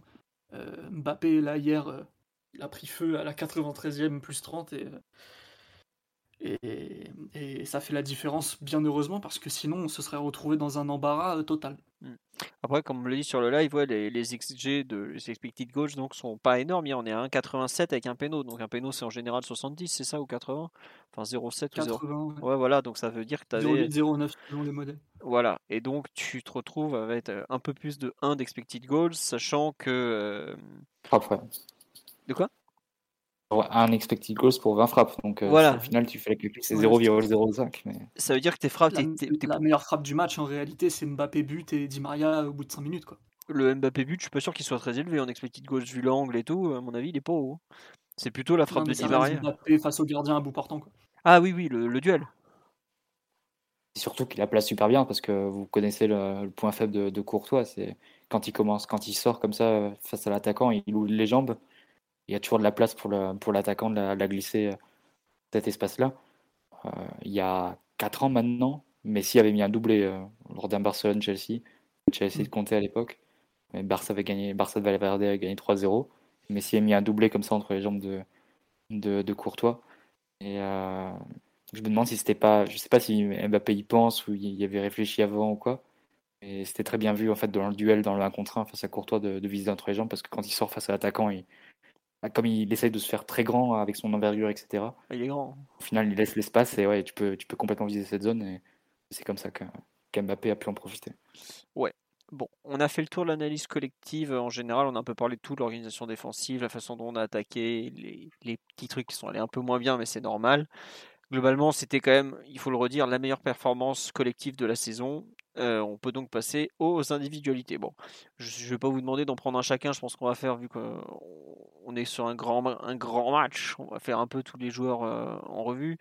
Euh, bon, Donnarumma, je pense que le pauvre, il n'avait pas imaginé avoir un match aussi tranquille, mais... excellent au pied. Hein. Excellent au pied, j'allais te le dire. Brillant même au pied.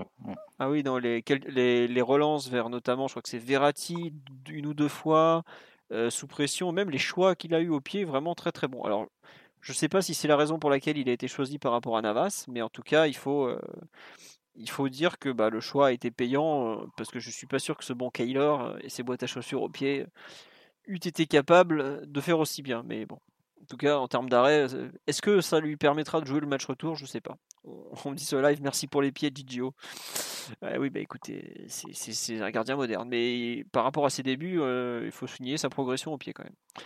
Sur la défense, euh, vous voulez commencer par qui euh, Est-ce que vous voulez dire un petit mot sur la charnière ou pas Ou on passe sur les latéraux qui ont été, euh, très bons? Je sais pas si vous voulez dire un petit mot sur la charnière malgré tout ou pas Vu que, a dit que Benzema était pas été joué sur une patte et que le Real n'avait pas très bien attaqué. Juste dire qu'ils ont assuré et que bon bah c'est quand même. Oui, Simon? Bah ils ont assuré, mais en fait on s'en rend pas compte parce que ça s'est très bien passé, mais parfois ils étaient dans des situations relativement difficiles. Euh, quand tu joues euh, déjà ne serait-ce qu'au pressing total, que tu mets une sacrée dose d'individuel d'homme pour homme, mais que tu es incapable d'avoir du coup euh, une couverture ou, une certaine sécurité. Là, ce qu'on a fait, c'était pas une individuelle type Atalanta avec où, tu as toujours un latéral ou un milieu ou un joueur qui est capable de, couvrir ses centraux avec une couverture mutuelle. Là, c'était vraiment une individuelle type Lucho Enrique qui vient nous, mettre une remontada dans les dents et nous étouffe avec un pressing total de 45 minutes. Quoi. Mm. Euh, là, pour le coup, il faut pas trembler. Les trajectoires, il faut qu'elles soient lues à la perfection. Les duels, il faut qu'ils soient gagnés. Il faut que les, les ballons ils soient remis euh, avec beaucoup de précision parce que sinon, derrière, comme t'as pas de structure, bah, le second ballon, tu peux te le manger dans les dents aussi. Euh, mine de rien, il faut gérer la profondeur aussi. J'ai trouvé les centraux très très rassurants et avec tellement de maîtrise qu'en fait on a limite l'impression que c'était pas dur, mais quand tu regardes dans le détail, en fait, c'est vraiment, vraiment pas évident. Et derrière, même euh, après, une fois que le Real a eu quelques, quelques temps de jeu un petit peu plus haut, euh, Kimpembe, Marquinhos euh, et tout le back four au, global, ils ont réussi à trouver, à appliquer tous les ajustements dont on avait un peu parlé en avant-match, quoi. Qu'il fallait pas hésiter à jouer le plus haut possible, parce que Benzema qui traîne un peu à la limite du hors-jeu, Ferland Mendy aussi pareil quand il vient intérieur et qui se met un peu à la limite, il faut être capable de, bah, de, couper totalement leur influence en remontant la ligne dès que tu peux. Ça a été fait avec, avec beaucoup, de, beaucoup de sérieux. Et aussi le fait que, comme le Real va forcément chercher à accumuler des renversements de jeu de la gauche vers la droite, donc sur notre côté gauche, il fallait aussi, au niveau de la compacité défensive, être beaucoup moins compact que, que d'habitude ou que qu'on a vu sur certains autres matchs comme, comme City notamment. Et pareil, Nuno, en général, il avait toujours le coup d'œil, la bonne anticipation et il a jamais laissé Carvajal prendre de la vitesse, trouver la profondeur.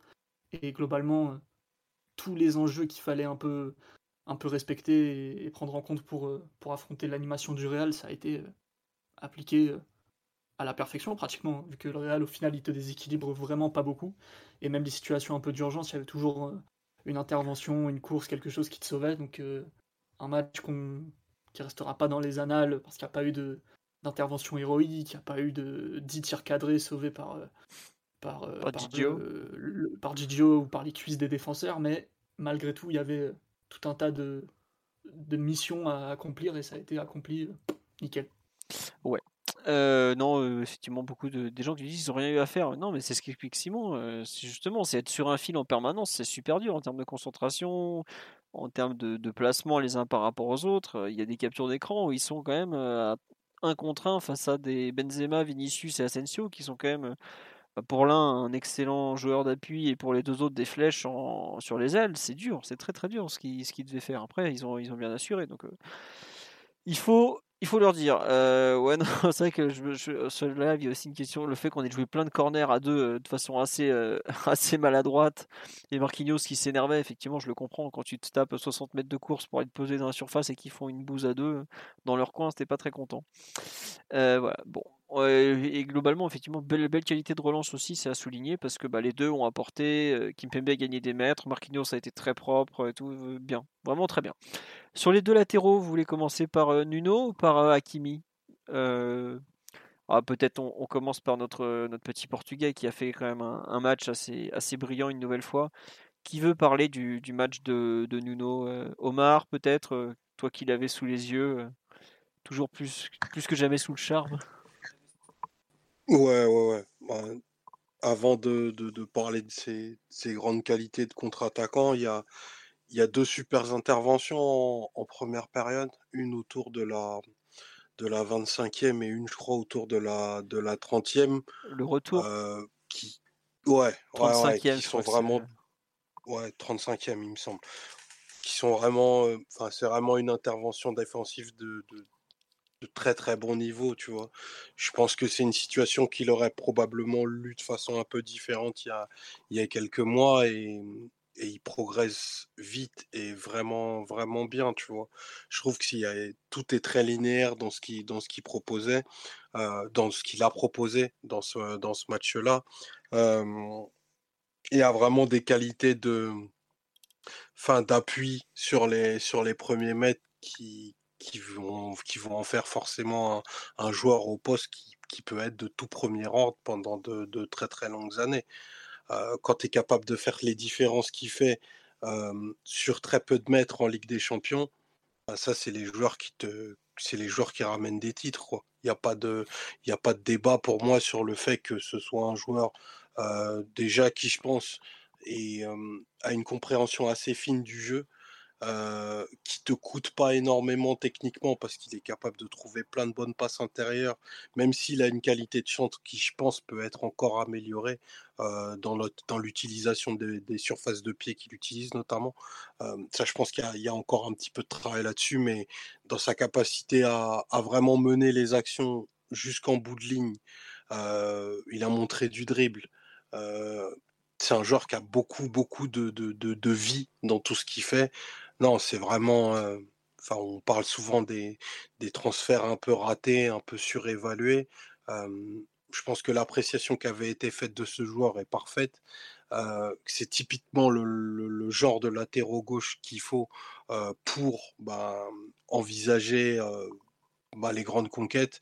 Et hier, c'est un match qui, valide son, bah, son transfert au PSG de façon totalement définitive et le fait que tu peux, tu peux l'imaginer l'installer au poste pour de, pour de très très longues années. Non, c'est vraiment. Euh, c'est un super joueur et il dégage, euh, il dégage quelque chose de très Paris Saint-Germain en plus. C'est pas palpable, mais c'est vraiment un joueur qui est né pour être là. Ouais, non, euh, beaucoup de, commentaires évidemment très positifs sur le live, des questions aussi au passage sur la propos Nuno. On dit, mais recrue du, mercato estival, peut-être, alors qu'il est arrivé le 31 août, euh, personne ne l'avait vu venir, même si on avait eu quelques échos comme ça du, Portugal, comme quoi le PSG le suivait, mais c'est vrai que c'était le coup du dernier jour, et quel coup on nous dit qu'est-ce qu'on attend pour lever l'option d'achat Nuno? Bah, Le PSG jusqu'au 30 juin pour le faire. il faut envoyer 40 millions d'euros quand même de l'autre côté voilà pourquoi le PSG attend de savoir son budget, attend de savoir quel argent est, disponible pour, lever. Attention aussi, je rappelle qu'à février, il y a deux ans du coup, on disait qu'est-ce qu'on attend pour lever l'option de, de Icardi? évidemment, je pense que la carrière de Nono sera pas la même au PSG que, que celle d'Icardi, mais bon, parfois, il faut être un peu, un peu prudent malgré tout. C'est jamais ce qui peut se passer. Non, non, non, mais voilà, un truc tout bête, mais s'il se blesse gravement ou ce genre de choses, ça sert à rien de le... Voilà, je lui souhaite surtout pas, c'est un joueur que j'adore, mais ça sert à rien de lever une option d'achat six mois avant, quoi. À part filer de la trésorerie au Sporting, c'est voilà, voilà pourquoi. Il y a beaucoup de gens qui Même parlent. S'il se blesse gravement, il lui restera et que son physique est atteint, il lui restera toujours la qualité de passe. Hein. Ouais. Encore ça que, enfin, c'est encore sur cet aspect qui, qui marque des points et qui, crée vraiment l'écran pour moi sur un match comme, euh, comme hier. Une nouvelle fois, la, qualité de passe, euh, notamment, enfin, il y en a une où même Verratti paraît surpris en fait.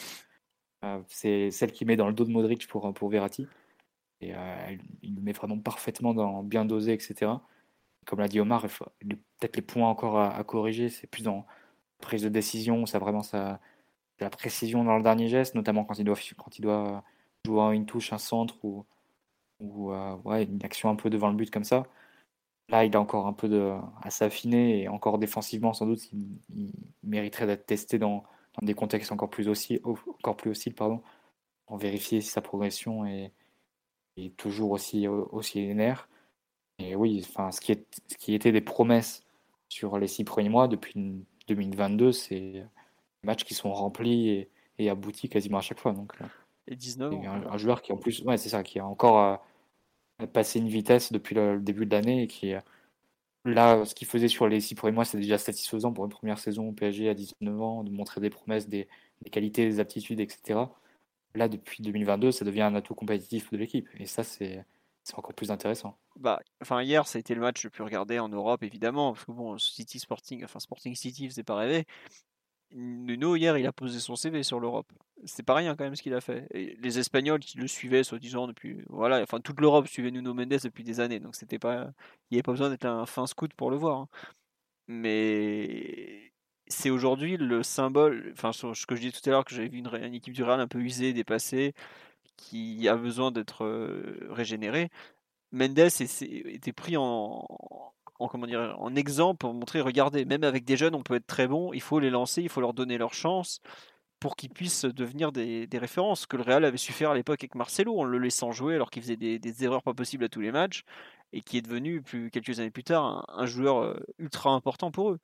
Mais voilà, Nuno, il a 19 ans, il a fait des erreurs évidemment, mais comme on dit sur live, il est d'une insolence, oui, mais il balle au pied, il a quelque chose qui est, il a, il a un jeu qui n'est pas le jeu d'un arrière latéral standard, qui est très particulier. Le, jeu de passe, t'en as parlé, Mathieu, mais c'est, enfin, quel, quel latéral joue comme ça, quoi?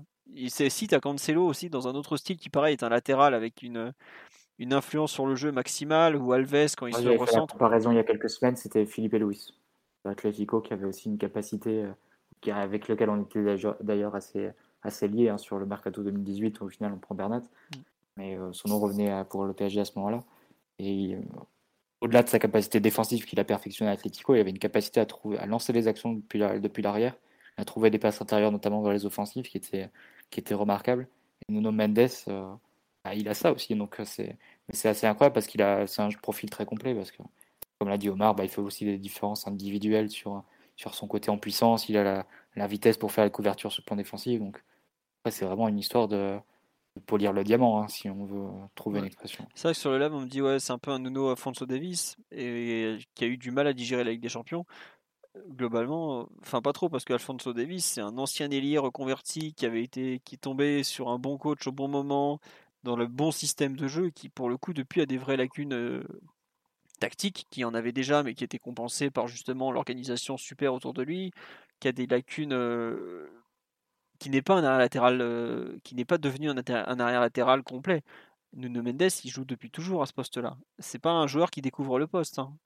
Euh, lui, et encore même, il joue des fois, il jouait des fois central gauche avec le Sporting. Et ce qui est marrant, c'est que dans le camp d'en face, il y a David Alaba. Et je pense que l'évolution Cora Mendes sera la même qu'Alaba. Alors qu'après, dans peut-être 8-9 ans, je pense qu'il deviendra un axial. Et vu la, capacité, il a un vrai sens de, une vraie sensibilité dans le jeu, je pense qu'il sera aussi un très bon axial. D'ailleurs, on le voit, la correction que, dont tu as parlé Omar, quand il va à plein axe et tout, elle est, vraiment excellente et ça, montre quand même un joueur qui comprend ce qui se passe.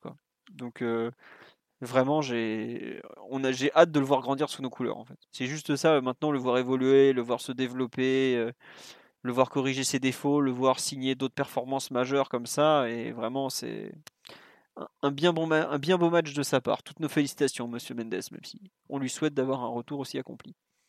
Simon, tu veux rajouter quelque chose ou tu, on passe sur l'autre aile plutôt On parle un peu d'Akimi quand même? Mmh, non, juste un tout petit mot parce que je vais, je vais pas m'épancher plus que ça sur sa prestation en détail. Par contre, il y a un point où il faut lui donner du crédit, c'est sa capacité à, à se remobiliser techniquement alors qu'en début de match il avait tout raté quoi. Les 4-5 vrais premiers ballons qu'il doit donner, euh, qui sont un petit peu. Enfin pas juste une passe à 5 mètres quoi, il, se loupe. Parfois il se loupe même totalement. Il y a un centre pour Marquinhos euh, qui est pas à propos, d'ailleurs il s'énerve un petit peu. Euh, ça c'était les 20 premières minutes et puis derrière il a pu se, se, remobiliser, retrouver un peu ses sensations et il a pas baissé la tête quoi alors que un match de cette importance à cet âge-là, quand tes premiers ballons, t'es pas du tout euh, euh, réglé et que tu te loupes, tu peux cogiter un petit peu. Et lui, il a réussi à garder son calme et, à retrouver la pleine possession de ses moyens et pour signer euh, une, très belle partie, même peut-être même plus défensivement qu'offensivement. J'ai trouvé parce que bon, offensivement, il a, fait des choses, mais comment dire, on sait qu'il a des qualités, donc ça, forcément, il y a, des actions de classe qui vont arriver. Par contre, défensivement, le nombre de duels qui, qui gagne, de situations qu'il est capable de bien lire ou de corriger, là pour euh, c'était moins garanti. Non pas qu'il soit inapte à défendre du tout, mais à ce niveau-là, forcément, il a peu, peu ou pas de référence. Il a été capable de, de, de, bien, de bien se mettre à la hauteur de l'événement et un bon match de sa part. Ouais. Et tu veux enchaîner sur Hakimi alors? Ou t'as pas grand chose à dire sur Hakimi et... J'ai pas trouvé qu'il avait fait un match spécial en réalité. Euh, je le trouve pas impliqué dans les coups les, plus chauds. Je suis peut-être injuste, hein, mais euh, ni défensivement ni offensivement, je trouve pas qu'il soit impliqué dans les actions les plus importantes. de, de Mbappé, euh, Simon. La frappe de Mbappé quand Courtois va au sol, elle est vers la 51e. c'est lui qui, s'implique. ouais, c'est lui qui fait le relais d'ailleurs et qui fait la passe. Et il me semble que l'action, bah, le ballon bah, récupéré. comme il était un peu sorti de sa position, je l'avais un peu zappé, mais bah, et le dernier ballon récupéré qui mène au but jusqu'au but de Mbappé, il me semble que c'est lui. Hein. C'est Marquinhos. Enfin, il, C'est Marquinhos qui, qui, ouais, qui récupère le ballon, mm. enfin, qui collecte le ballon en fait, mais c'est, je pense que c'est Hakimi qui fait l'action défensive pour, pour ensuite euh, Marquinhos c'est plus qu'à récupérer le ballon. Mm. Tiens, on nous dit Hakimi... clairement un bon match de, Hakimi. Après, j'avoue que il y a peu de détails qui m'ont sauté aux yeux sur, sur sa prestation. C'était un bon Hakimi, euh, ouais. comme on l'attend. On nous dit Hakimi euh, a pas a encore été oublié, mais oui non, c'est un peu le même problème que Nuno l'autre côté, c'est que nos latéraux, il n'y a personne dans la surface. on va l'utiliser, il va centrer pour qui? Au bout d'un moment, il est aussi là pour étirer le terrain. Et ça peut être frustrant pour lui par moment. Mais s'il a continué de faire les appels, c'est que déjà d'une part, ça devait être les consignes, et parce que c'est aussi son rôle. Si tout le monde attend, sait que il sera jamais servi, il l'est de temps en temps, parce qu'il touche quand même 66 ballons, je crois, hier, j'ai regardé pendant le podcast, c'est pas rien. Au bout d'un moment, il va pas se centrer pour centrer quand il faut lui donner la balle, euh, Messi, il n'hésite pas à lui donner au final. Di Maria. Euh, le truc, c'est qu'il y a quand même deux actions qui posent un petit peu problème, je pense, euh, sur un match comme hier. La première, la première contre-attaque du PSG où Mbappé se sort de, la pression et ensuite parvient à renverser. Et Di Maria mène mal la contre-attaque. Ouais, ça c'est vrai.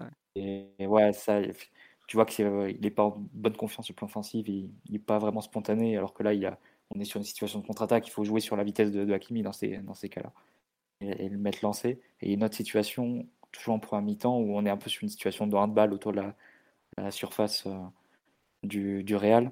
Euh, Verratti décale pour Messi, qui arrive dans une position euh, axe droit, on va dire, à space, si on veut, si on veut caractériser, à 20 mètres du but. Et là, il doit la jouer, juste après le contrôle, il doit la jouer sur Hakimi, qui est décalé, qui a un peu d'espace, un peu de champ pour ensuite jouer en une touche. Et pareil, euh, Messi tergiverse un peu et finit par perdre le ballon. Et il, il, envoie la passe sur Hakimi, mais mal dosé. Et au final, le ballon est intercepté. Je crois que ça fait une touche. C'est des petites actions comme ça qu'il est boycotté. C'est juste que les Argentins sont, sont pas inspirés en fait sur le plan offensif. Et les passes sortent pas très bien et, où les choix sont pas, sont pas inspirés. Donc, euh, il empathie un peu euh, indirectement, enfin si directement du coup, mais euh, par ricochet. Et voilà, mais je pense pas qu'il y ait un boycott. Enfin, ils se disent pas dans le vestiaire on joue pas avec Hakimi. Juste que vraiment ils, font une, ils font une saison moyenne ou sans. Donc ça, ça, se répercute un peu sur les autres joueurs qui, sont censés profiter de leur créativité.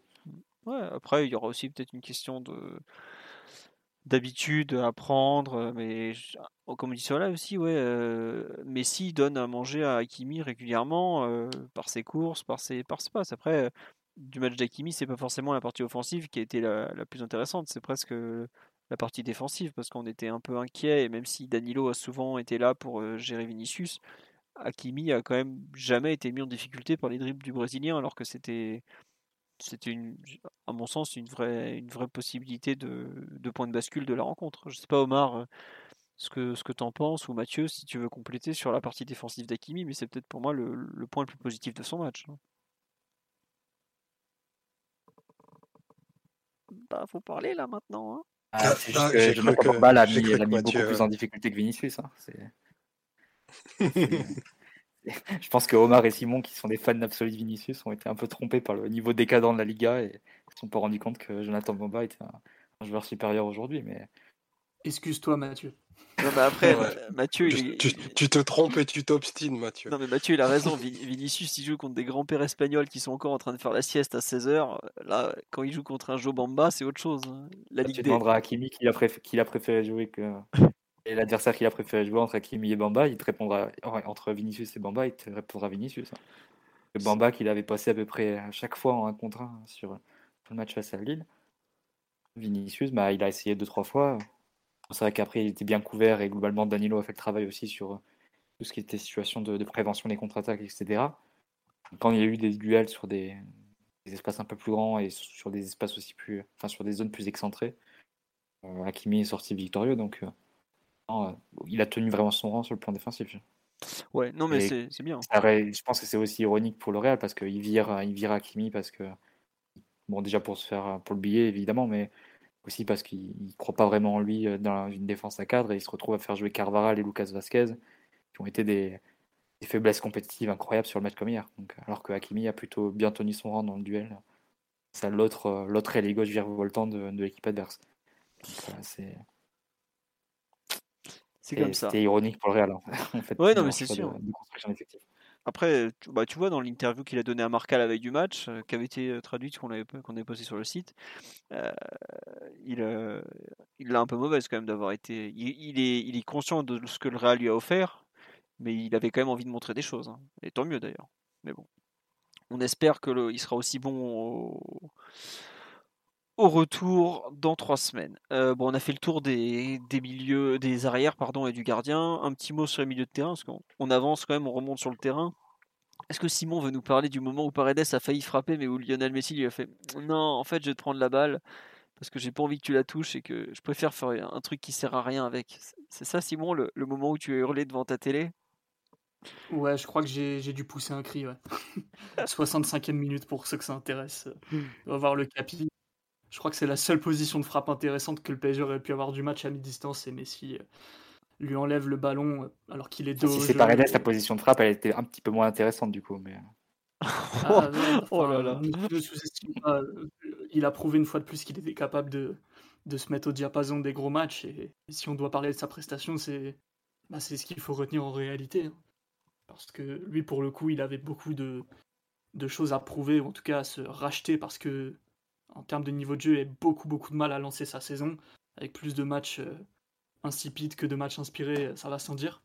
Et lui, pour le coup, il était attendu parce qu'on sait qu'il est capable, euh, que ça fait partie de sa mentalité, de sa personnalité même de, se mettre au niveau des gros matchs euh, de très très régulièrement sur la majorité des, rencontres. Donc il était attendu dans, son rôle et pour le coup, il n'a pas déçu. Hein.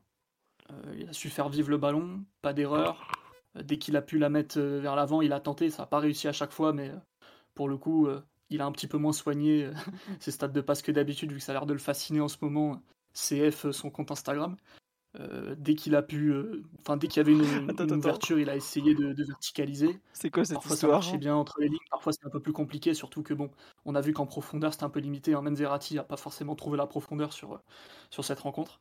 Euh, et défensivement, très sérieux, pas de dinguerie, pas de bêtises, des couvertures sérieuses, des bonnes anticipations, plus ouais, une meilleure réactivité au global que d'habitude quand même. c'est pas si souvent qu'on le voit gagner autant de, de second ballon, de duel, de couper des trajectoires comme ça. Euh, et, puis, puis toujours le même, euh, comment dire, leadership, je sais pas, mais la même intensité mentale en tout cas. Euh, je pense qu'avant le match, c'était sa mission de faire disjoncter Casemiro pour qu'il loupe le retour au Bernabeu. Bon bah, en, une demi-heure, c'était plié quoi. Mission accomplie. en plus, ce qui est marrant, c'est que quand l'action arrive, tout le monde le sait côté parisien qu'il va tout faire pour qu'il prenne un jaune, ou vraiment qu'il le chauffe un peu pour que l'autre, bah voilà. Et ça va pas louper. Évidemment, Casemiro, euh, qui est quand même un joueur exceptionnel, mais pas le plus malin quand il s'agit de se faire chauffer, bah, il est tombé dedans. Euh, mais alors, euh, comme un bleu, quoi. Et on te demandait de, préciser le, le, coup du compte Insta de Paredes. Il poste ses stats à lui de passes réussies, c'est ça? Ça fait quelques matchs que les Argentins lui envoient euh, ces stats SofaScore ou ce genre de conneries où il est à 95% de passes réussies, des, stats de merde. Hein. Et à chaque match, il est trop, trop heureux de publier ça en story en disant j'ai réussi des passes, c'est bien. Extraordinaire. Ça, c'est des détails comme on aime, Simon. Tu vois, ça, c'est du... C'est pas totalement gossip. C'est la plus-value de, du podcast. Ça, c'est la plus-value. c'est la cellule investigation. c'est le grand retour de la cellule investigation. Le, Fabrice Arfi de culture. Ah, bah, au moins ça, au moins ça. Euh, non. Oui, euh, bon courage Fabrice avec les Philo Plenel. Euh, ouais, ouais. Le patronage de, de Philo Plenel. J'ai pas envie de me faire euh, défoncer, moi, c'est bon. Laissez-moi dans mon coin, je suis tranquille. on nous demande Simon des nouvelles de la grossesse de Madame Paredes. Tu as des, tu as des nouvelles ou pas encore C'est bon? J'espère que ça vient et que le l'héritier numéro 3 va bien. Bon, on lui souhaite en tout cas. Euh, qu'est-ce que je veux dire? Euh, Non, sur euh, Mathieu et Omar, sur le, match de, de, de, Pastore, non, de Paredes, pardon. Il faut quand même souligner peut-être effectivement, comme l'a dit Simon, l'activité défensive, parce que distribuer des, des ballons vers l'avant avec des passes, tout ça, ça c'est son jeu, on le sait, même si des fois il, il a plus de mal en Ligue 1 sur des, des matchs qui ne l'intéressent pas beaucoup. l'activité défensive, c'est peut-être finalement le, le, point le plus, le plus positif de son match ou pas? Mathieu cette fois-ci, parce que vu qu'Omar, bah, les deux d'un coup. Mais... non, c'est Omar, c'est Omar. J'ai parlé sur Jonathan Bamba et Vinicius. Je, vois moi que moi perso, j'ai beaucoup de mal à lire le, match de, de, Paredes. Non pas qu'il soit pas bon, loin de là d'ailleurs, mais euh, je trouve qu'en fait c'est un match euh, assez naturel pour lui, euh, tant sur le rythme que sur la config vu le fait qu'il ait qu'il ait pas beaucoup été chassé, bah, il a pu un petit peu ordonner le, jeu de gauche à droite comme, euh, comme, il, comme il aime bien le faire. Donc, euh, bien entendu, c'est une grosse affiche. Bien entendu, euh, il était attendu au tournant, comme, comme l'a dit Simon, parce que bah, il n'avait pas sorti de, de, de, match conforme à son standing depuis, depuis longtemps. Mais à mon sens, bah, c'est un match, c'est un match normal pour Paredes. Je, le pense et je le crois capable quand même d'être d'être autrement plus décisif que, ce qu'on a vu hier. parce qu'au final, il te coûte rien, en effet, mais il n'a pas de gestes qui font basculer la rencontre dans un autre niveau. Alors défensivement, le boulot est fait et, l'association avec Danilo a vraiment été hyper utile pour couper des actions et à la récupération. Par contre, je trouve qu'avec le ballon, ça manque de 2-3 éclairs que, qui auraient pu sortir de ses pieds pour, euh, pour bah, justement mieux déséquilibrer et, aller chercher des espaces dans, les, dans, le, dans, le, très comprimé, dans le très comprimé bloc, euh, bloc madrilène. Donc, euh, c'est pas, pas un match 8 sur 10 pour moi de, sa part. Non, mais disons que par rapport au match 3 sur 10 qu'il nous fait en Ligue 1 quand il a pas envie de courir, on a apprécié quand même. Ouais, mais moi je, moi, je refuse d'abaisser mes standards. J'ai trop de, j'ai trop de respect pour, pour, les, pour un joueur qui est, qui est titulaire en sélection argentine que de me dire que bon, son 3 sur 10 habituel, euh, c'est son niveau. Non, Paredes, ces matchs-là, clairement, il doit avoir un. Enfin, il doit ressortir en ayant, en ayant mis quelque chose qui fait rêver les petits de, du, du, monde entier. Et il est parfaitement capable. Maintenant, il, il faut l'en convaincre. Quoi. Ouais, après, non, c'est vrai, comme on dit sur live, c'est intéressant, c'est que Pochettino semble avoir acté le fait que ce sera Paredes le 6 et Verratti le 8 comme on faisait la conclusion exactement inverse a un mois, quand il, avait gardé Verratti en numéro 6 tout le match avec Danilo et Paredes à ses côtés. Ah, vous lui promettez souvent le pire à ce jeune. non, mais comme placard, ça, ça, va un peu euh, dans les deux sens. Il faudra voir un peu les, les dynamiques au milieu. C'est vrai que tu comparais euh, les dynamiques d'Ander en début de saison et de Danilo? Aujourd'hui, c'est complètement inversé. Donc tu sais pas vraiment ce qui peut se passer au milieu de terrain. Tu as l'impression que c'est globalement comme les joueurs à se valent parce que tu as, en dehors de Verratti, j'entends, et ont des qualités assez spécifiques, assez différentes. La hiérarchie peut changer assez rapidement et en fonction des, absences, présences, tu peux, te retrouver avec des plans assez différents et, et du coup des associations différentes. Euh, là, pour le, retour de Paredes et de Paredes Verratti, ça reste quand même un, classique de, Pochettino, euh, en Ligue des Champions du moins. Euh, c'est une paire qui a des, bons matchs ensemble qui globalement sur, sur l'association qui, a été la leur et auquel on peut, à laquelle on peut rajouter Danilo évidemment, ça donne une certaine liberté euh, à Verratti qui était sans nécessaire face à une, face à une équipe repliée en fait. C'est-à-dire que c'est un Real qui t'attend et pour laquelle tu dois trouver des, espaces, tu as plutôt besoin d'avoir Verratti proche de la surface et, capable de faire les, différences plus haut sur le terrain. Mais pour revenir à Paredes, pour pas empiéter sur, sur une sélection euh, un peu plus tardive, euh, moi, je trouvais que c'était un bon match hein, la part de Paredes.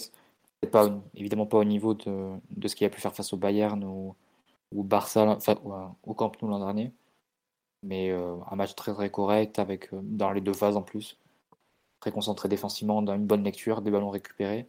Et offensivement, quelques, quelques belles verticalisations pardon, vers Di Maria, vers Messi. Donc, non, moi j'ai trouvé que c'était un match encore satisfaisant de sa part en Ligue des. Ouais. Tiens, sur le, moi je te rejoins, Mathieu. Je suis pas aussi dur qu'Omar euh, et je suis pas autant amoureux que Simon, donc euh, je, te, rejoins totalement. Euh, on nous dit sa course sur le but, tout le monde, bon non, Verratti s'écroule au milieu et tout le monde va vers Mbappé et lui, et Paredes, lui est parti dans les bras de Pochettino, lui cassant à moitié le nez au passage. On nous dit sur live, est-ce que c'est pas le, c'est le témoignage d'un, bon relationnel entre le coach, entre donc un milieu, un milieu argentin, un entraîneur argentin quel animal politique ce Leandro Paredes. Non, mais je crois que ça absolument terrible. Mais Pochettino, il a une bonne relation avec à peu près tous les joueurs, j'ai l'impression. Bah écoute, euh, le citron c'est la vie, qu'est-ce que je te dis Non mais c'est vrai. Il n'y a, que Sarabia qui peut pas le blairer. ouais, j'ai senti que c'était pas trop, que ça allait pas le faire. Hein. Le mec est parti en courant au Sporting Portugal sans option d'achat, sans rien le 31 août. Bah voilà. L'arrivée de Messi est peut-être pour quelque chose. Peut-être, mais bon, on sait pas. Euh, et Rafinha non plus, qui semblait pas beaucoup apprécier Pochettino. Bah, ouais, l'arrivée de Messi aussi. Bref. C'est vraiment pas grave qu'il soit parti. Euh, non, il a marqué un but ce week-end, il est rentré en jeu, il a marqué, c'est bien. Et euh, attends, faut, faut qu'on, je te rappelle qu'il faut qu'on les vende. Le fichier pur, il n'a pas beaucoup perdu de, de lignes ces dernières années, donc voilà. Ouais, mais si tu veux la masse salariale de la Real Sociedad, voilà quoi. Écoute. Euh, bon, on va avancer quand même. Euh, sur Paredes, on a fait le tour. avant de passer à Verratti, qui sera le, dernier du milieu, parce que ça a été le meilleur, un petit mot peut-être sur le match de Danilo. Euh, Mathieu, tu, tu étais le, des plus inquiets à l'idée de. Mais je te comprends, hein, on en avait longuement parlé dans l'avant-match. Je, dois des excuses publiques à, à Danny Goat. Danny Goat. non, non, il a, fait, il a fait vraiment un très beau match. Il a été absolument clé dans l'animation du, du, PSG dans les, dans les deux phases. C'est-à-dire que c'est un joueur qui, qui, a été utilisé euh, vraiment pour couper la relation avec, euh, avec Vinicius, notamment sur les contre-attaques. Il n'y a pas eu une contre-attaque menée par Vinicius du match, mission, mission accomplie rien que pour ça. Et avec le ballon, bon, il est dans des conditions un peu, un peu favorables parce que tu es à 3 es à 3 à la relance face à un seul, un seul Madrilène qui est Benzema, donc tu as un avantage numérique énorme et tu pas forcément, pas forcément pressé et, mis en difficulté sur le plan technique. Donc ça, c'était parfait pour lui. Il avait toujours le jeu devant lui et des solutions euh, courtes euh, auxquelles faire la passe. j'insisterai plus sur son rôle sur le plan défensif et sur le plan de la structure qui, qui a été clé dans l'équilibre et dans le plan de jeu choisi. Donc à partir de là, il y a juste à s'incliner et à dire qu'il a, fait, un bon match, il a même fait un très bon match et tu pars sur le plan de, l'application du, du, plan. Après la question, là où je reste aseptique, mais je me pose malgré tout des questions, c'est de savoir est-ce que c'est une formule qui peut être reproduite face à d'autres types d'adversaires, notamment des adversaires qui peuvent te presser davantage, et pas forcément d'ailleurs d'autres adversaires, y compris face au Real ou Bernabeu, dans une autre configuration avec d'autres joueurs associés à Ancelotti. Est-ce que euh, là où ça risque de chauffer un peu plus, avec une équipe qui voudra remonter, et le Real a une tradition aussi de, de remonter, euh, est-ce que Danilo peut s'en sortir sur le plan technique? Ça, euh, c'est, ça reste malgré tout dans un des doutes ou une des inquiétudes que, que j'ai. C'est-à-dire que à quel point c'est un repositionnement ou un choix tactique qui peut faire date et être genre un tournant de la saison parce que ça peut être la clé de voûte de, l'équipe du PSG. Bien juste, euh, pas un one shot, mais un coup de bol ou euh, une inspiration un peu euh, ou une bonne période. mais bon quelque chose qui peut pas être ouais une bonne période puis quelque chose qui peut pas être étendu à tous les adversaires en gros pour reprendre une comparaison qu'on a qu'on a pu faire il y a deux jours est-ce que c'est le Chelsea en 6 d'Emery ou bien c'est, est-ce que c'est Mandzukic chez les gauches d'Allegri ou Di Maria relayeur gauche de, d'Ancelotti? C'est un peu la, question que je me pose quoi. Comme on dit sur le live c'est son momentum il faut en profiter quoi mais c'est vrai que sûr après c'est clair qu'une fois que tu as un joueur en confiance il faut l'utiliser et l'utiliser, euh, qui t'a tiré un peu sur la corde d'ailleurs. Et tout le monde aime Danilo. Non, mais c'est vrai que c'est un joueur qui est apprécié par tout le monde au PSG. Quoi. Il est d'une immense gentillesse et il aide Nuno. Donc à partir de là, si c'est le papa de Nuno, moi je, je suis pour qu'on lui, on lui confie les clés de l'équipe. On a été le PSG d'Ander Herrera au mois d'août, on a été le PSG d'Idriss Gueye en septembre, on peut être le PSG de Danilo au mois de mars au moment où les choses sérieuses commencent. Hein. donc, euh, il n'y a pas de, mal. J'imagine que Omar euh, était debout au Parc des Princes pour applaudir euh, la prestation de, de l'immense Danilo. Ah bah, j'ai salué, euh, j'ai salué bien entendu la prestation de Danilo qui, qui aurait toute sa place dans le Chelsea de 2004. Un joueur d'une versatilité tactique absolument impressionnante. Jamais battu hier sur les 90 minutes. Non, je, pense que le, le coup, euh, le coup que Pochettino est en train de mener aura probablement sa place dans les livres d'histoire. Nous sommes en train de, voir une, renaissance absolument exceptionnelle. Danilo qui était. Qui a eu des matchs d'une pauvreté abyssale. Euh, et je pèse mes mots il y a à peu près un an. À Lorient. Euh, où ben, il était à la ramasse. c'est Bordeaux, hein, les gars. Ouais, ah Bordeaux, J'ai revu euh, dimanche, ne serait-ce que sur cette saison, le Leipzig PSG, où il vit un premier quart d'heure, mais absolument. Enfin, c'est un film d'horreur, tout ce qui se passe entre ses pieds. Euh, chaque prise de décision est en fait à l'opposé de ce qu'il fallait faire le voir régner comme on l'a vu hier, et vraiment, je pense, sans, voilà, je le dis avec toute la sympathie que, j'ai pour le joueur, parce que ça a vraiment l'air d'être une personne hyper appréciable. C'est un joueur qui a vraiment une, très très haute compréhension de ce qui se passe sur le terrain. Sa lecture des situations par rapport en fait aux outils qu'il a pour l'activer, c'est-à-dire peu de mobilité, une vivacité qui est probablement parmi la plus basse de tous les joueurs de la compétition, mais le fait qu'il soit toujours dans les bonnes zones, ça c'est pas neutre et ça dit beaucoup de d'à quel point ça va vite dans sa tête et c'est pour ça qu'hier il a il a un rôle fondamental faut le saluer. Bien entendu il peut pas faire 40 matchs comme il en a fait comme il l'a fait hier. Sinon ben je pense qu'on se serait tous rendu compte dans sa carrière mais enfin la, la, la, ténacité et le, le rebond qui marque depuis, depuis plusieurs mois, euh, bah, chapeau, chapeau Danilo et, et, une très très très belle prestation hier. Après, n'empêche, tu peux, tu peux remarquer que ça fera Tourelle et Pochettino qui finissent par en faire euh, une sorte de clé de voûte sur le plan tactique, euh, mmh. une simili défense à 3, on va dire. Donc malgré tout, c'est, arrives à deux coachs différents qui arrivent à cette conclusion, alors que Danilo, si tu prends les, les six milieux de l'effectif, c'est pas forcément celui autour duquel tu, risques de construire ton équipe. Euh, bah, bon, il doit forcément y avoir des raisons, et l'une de ces raisons, c'est évoqué par Omar, c'est l'intelligence qu'il a et l'intelligence situationnelle qu'il a. Ça, c'est indiscutable et ce qui lui permet de, sauver ou de comprendre beaucoup de coups. Et la capacité qu'il avait hier à rester toujours au contact de Vinicius, à pas lui laisser prendre l'avantage et à toujours le serrer quand il fallait pour éviter qu'il puisse aborder les situations de contre-attaque avec un petit mètre d'avance où là il aurait pu le mettre en, énorme difficulté ensuite pour, partir en vitesse. Ah, ça, c'est ce genre de raisons qui sont pas spectaculaires mais qui font que à la fin tu as une, équipe d'équipe et, et, que tu annihiles pardon, euh, la principale source de danger de l'adversaire. Donc, euh, pour ces raisons, évidemment qu'il faut mentionner son match et mentionner sa performance. Et Mathieu, tu dis Pochettino, Toural, et c'est vrai qu'on me le rappelle sur live, en sélection, Fernando Santos, qui est quand même pas n'importe qui, une immense estime du, du joueur aussi. Quoi. Donc, Bien sûr. Non, c'est tout. Non, non, mais c'est voilà. Je, le disais dans le contexte du PSG parce que voilà, c'est. En plus, c'est deux entraîneurs qui en viennent à imaginer des solutions un peu baroques pour l'intégrer parce qu'ils estiment que c'est avec lui que, leur équipe euh, va être la, mieux tenue en réalité et la moins partir dans tous les sens. Et c'est assez improbable, mais ouais. après, bon, il faudra voir si, si on continue dans cette voie. L'entrée de Gay notamment, oui, à sa place, à voir si. Parce qu'au final, Paredes Verratti Gay, qui était le, milieu pour lequel je penchais, euh, si Gay notamment avait été disponible, c'était quand même le milieu préféré de, de Pochettino l'an dernier, donc à voir s'il ne reviendra pas non plus là-dessus, euh, sur d'autres matchs, et donc peut-être voir euh, même dès le match retour, une fois que Gay se sera réhabitué à l'équipe et aura pu enchaîner un petit peu. Ouais. Ouais, faudra. Non, mais c'est vrai que surtout l'interprétation, enfin le milieu de terrain change du tout au tout, quand tu passes de Danilo à Gay, tellement ils sont opposés dans leur mm. façon de, jouer. Quoi.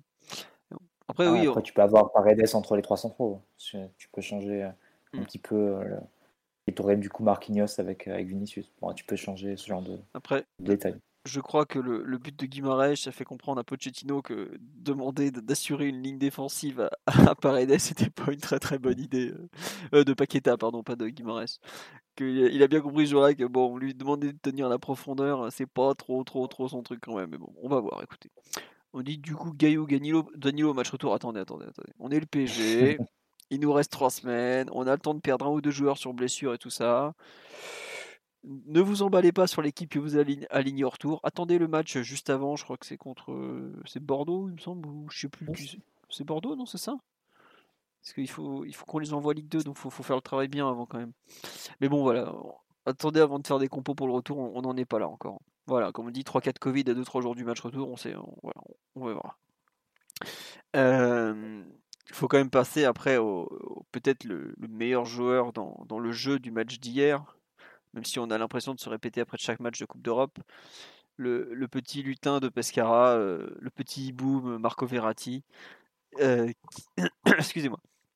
Qui veut en parler Simon, Omar ou Mathieu? Bah tiens, Mathieu, je sais que c'est un sujet qui, te tient à cœur. On a tellement défendu Verratti dans ce podcast.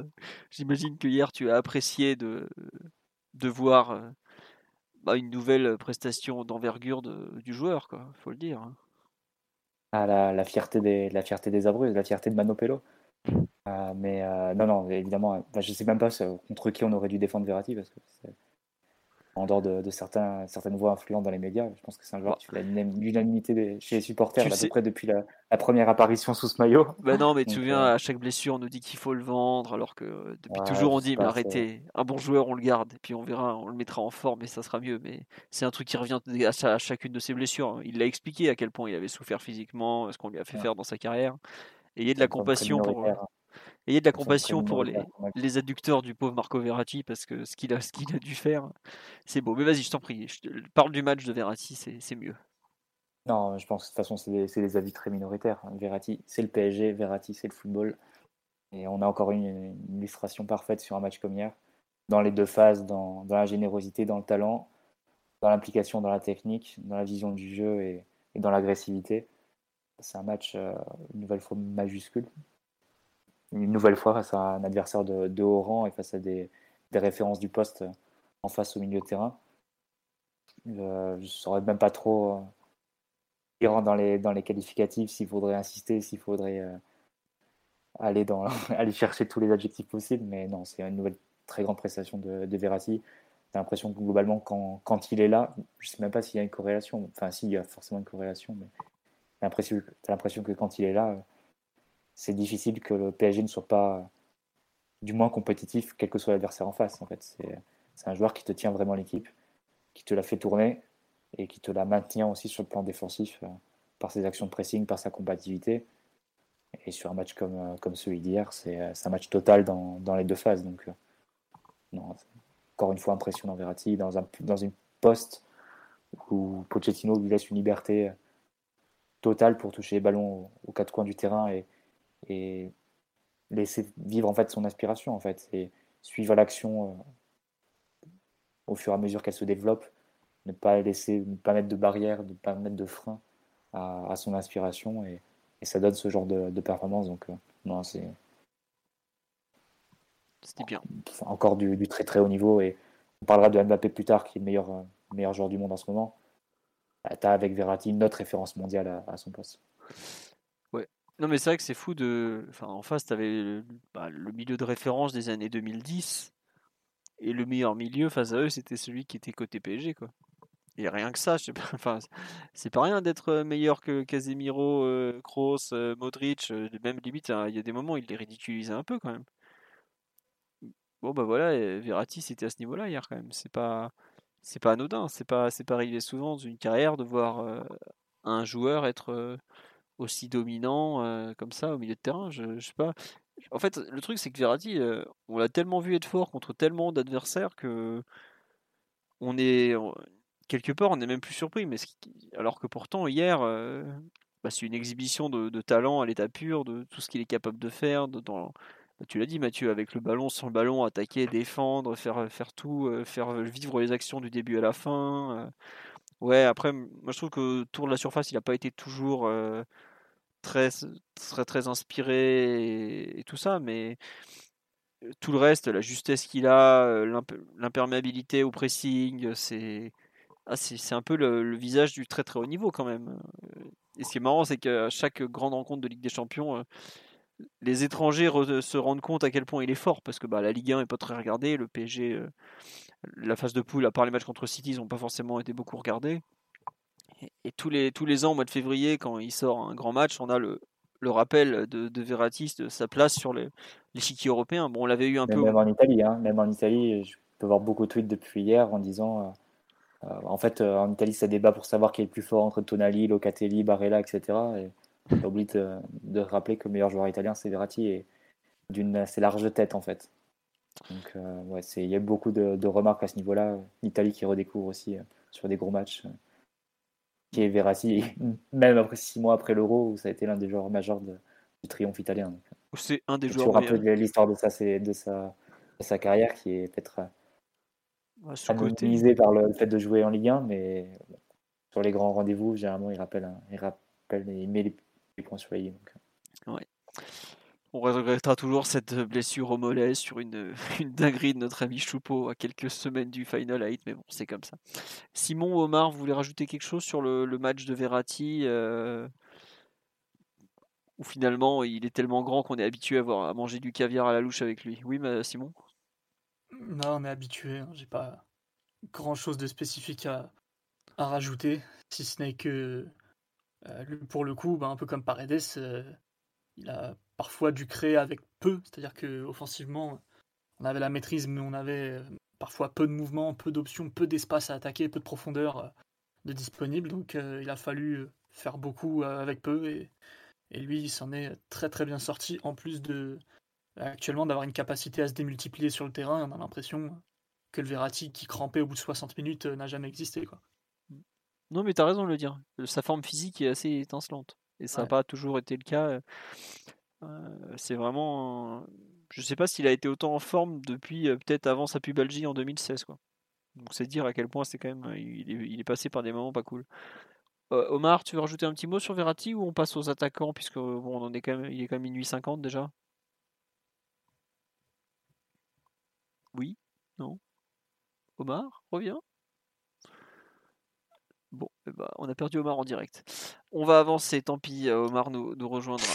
Ah, Omar, oui. Désolé.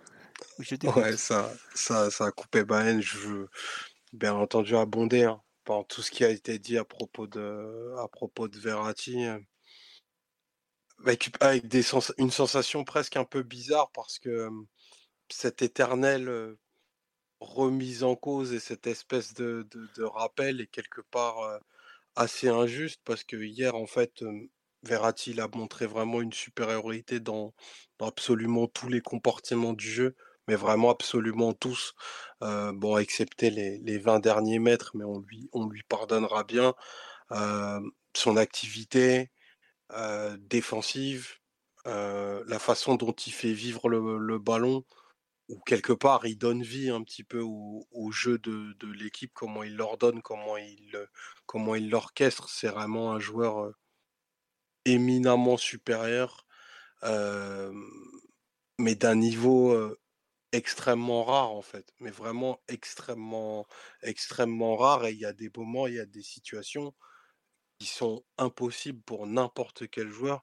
Enfin, je pense à un ballon autour, je crois, de la 70e qui touche près de la ligne, de, bah, près de la ligne de touche, pardon, justement, où il est de dos avec deux, joueurs qui viennent, qui viennent le, presser.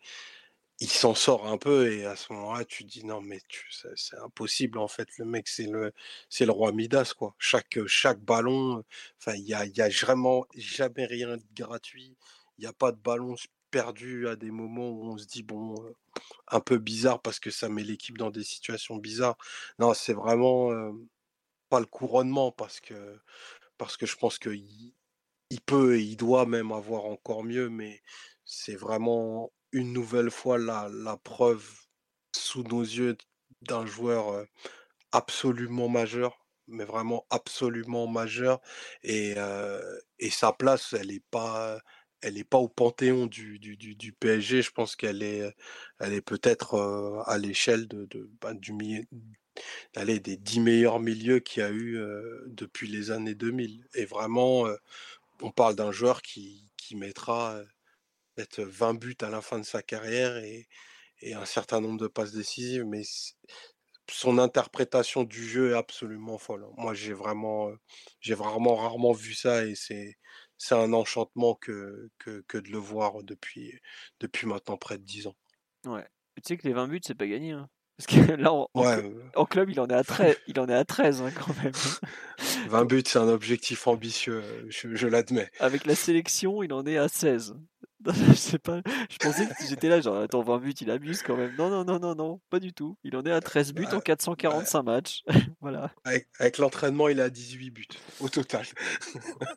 Cette saison, deux buts, c'est sa deuxième meilleure saison. Attention, hein. faut, pas, faut pas rigoler. Hein. Et bon, c'est comme ça. C'est aussi pour ça qu'on l'aime, hein, ce petit bonhomme. Dire qu'il y avait une Zumba euh, tout heureux, je me rappelle, il avait marqué euh, deux buts en deux matchs, dont un contre Nantes en Coupe de France et une frappe à mi-distance.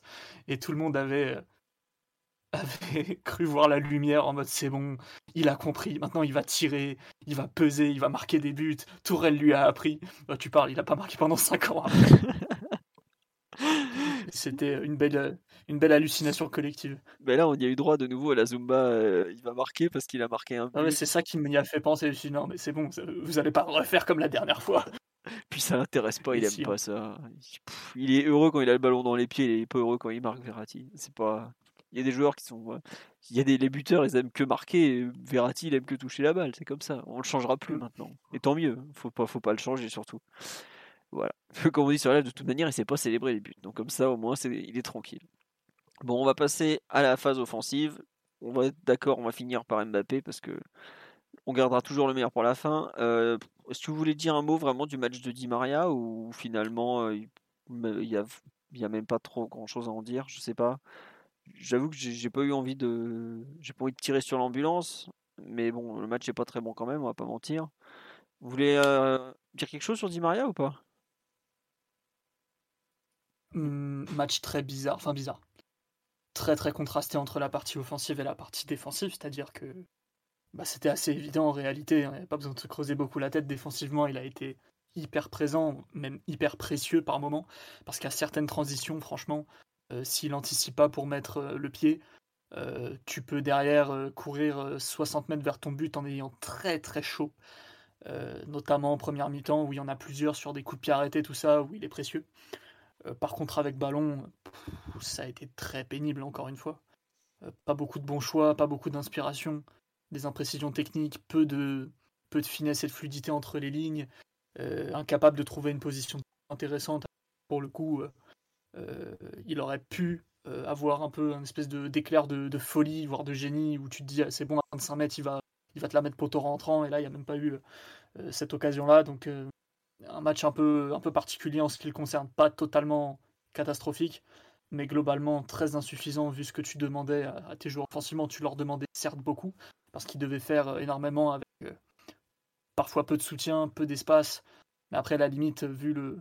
Enfin, à part Mbappé, Messi et Di Maria, je pense qu'en soi, limite, ils préfèrent jouer dans des petits espaces comme ça que de devoir faire un, match de ping-pong.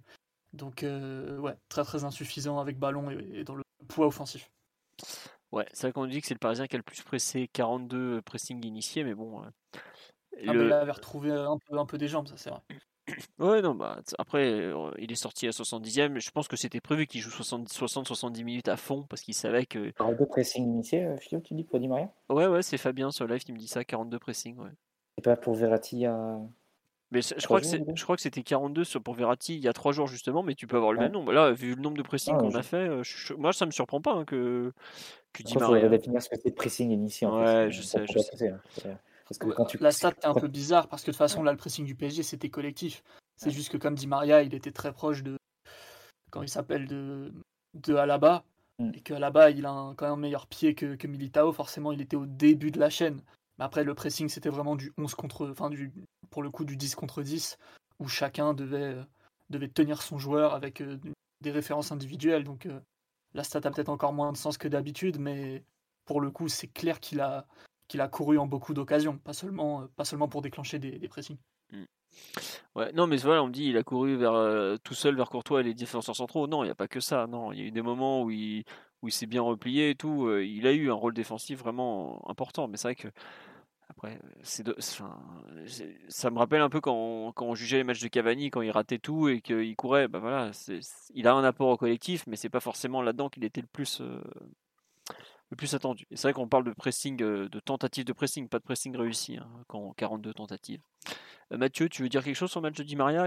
Une, euh, une remarque qu'on fait sur la live qui est peut-être intéressante, que est-ce que Di Maria n'est pas en difficulté en ce moment parce qu'il manque d'un joueur de référence dans la surface devant lui, comme, qui lui permettrait un peu comme ça de, de faire parler un peu son, son talent de passeur Non, je, ouais, Simon va dire oui, mais il a quand même fait des, bons matchs aussi avec, euh, avec Neymar et Mbappé. Donc, euh, après, tu peux toujours critiquer le la fonctionnement du trio en disant que sur certaines situations, ça, ça, manquait de, présence dans la surface.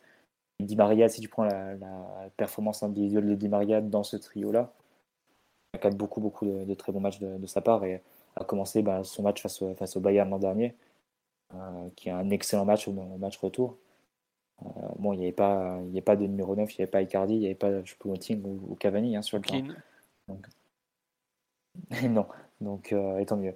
Et euh, donc voilà, je pense pas que ce soit, qu'il soit dépendant. Après, c'est évident que s'il y a un numéro 9 dans la surface, il peut envoyer des, centres, mais il peut les envoyer aussi à, à Mbappé qui, qui vient couper. Donc, euh, je sais pas si ça, ça rentre vraiment en considération. C'est un joueur qui est juste euh, en manque de d'inspiration, c'est-à-dire qu'il manque, manque de spontanéité, manque de, de confiance, de, de confiance peut-être, de qualité dans, sa, dans cette prise de décision et dans sa réalisation ensuite.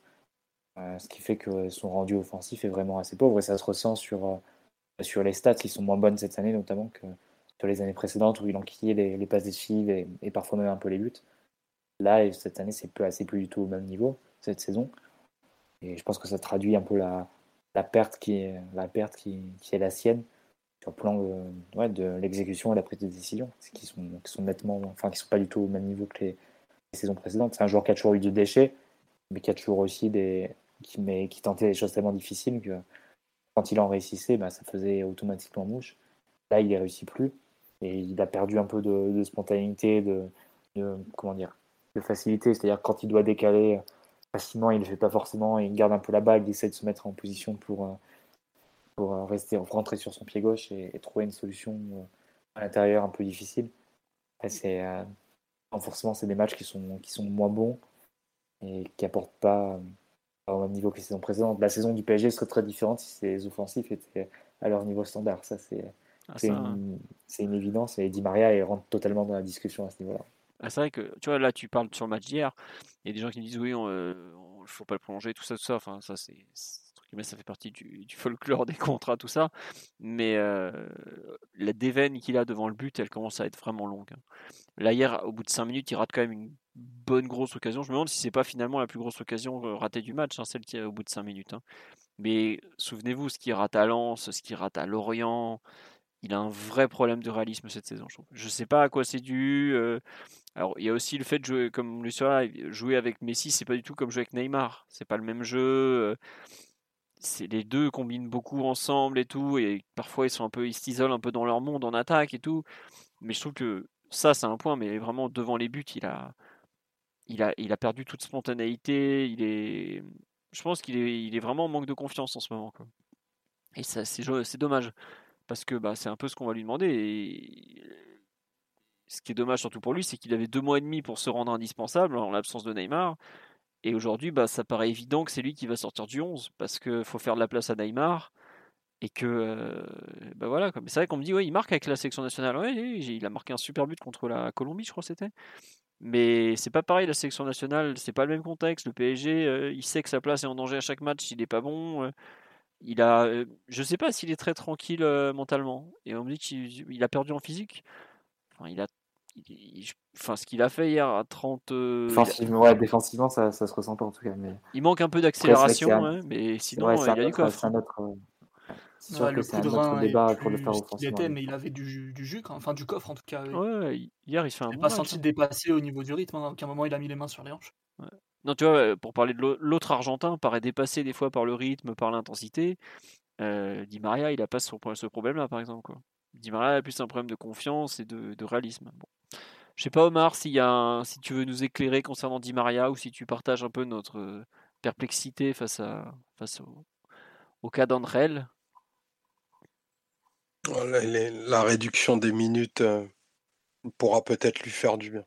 Ouais. Bon, ce sera la conclusion sur Di Maria. On va attendre de voir la suite, effectivement, que le retour de Neymar.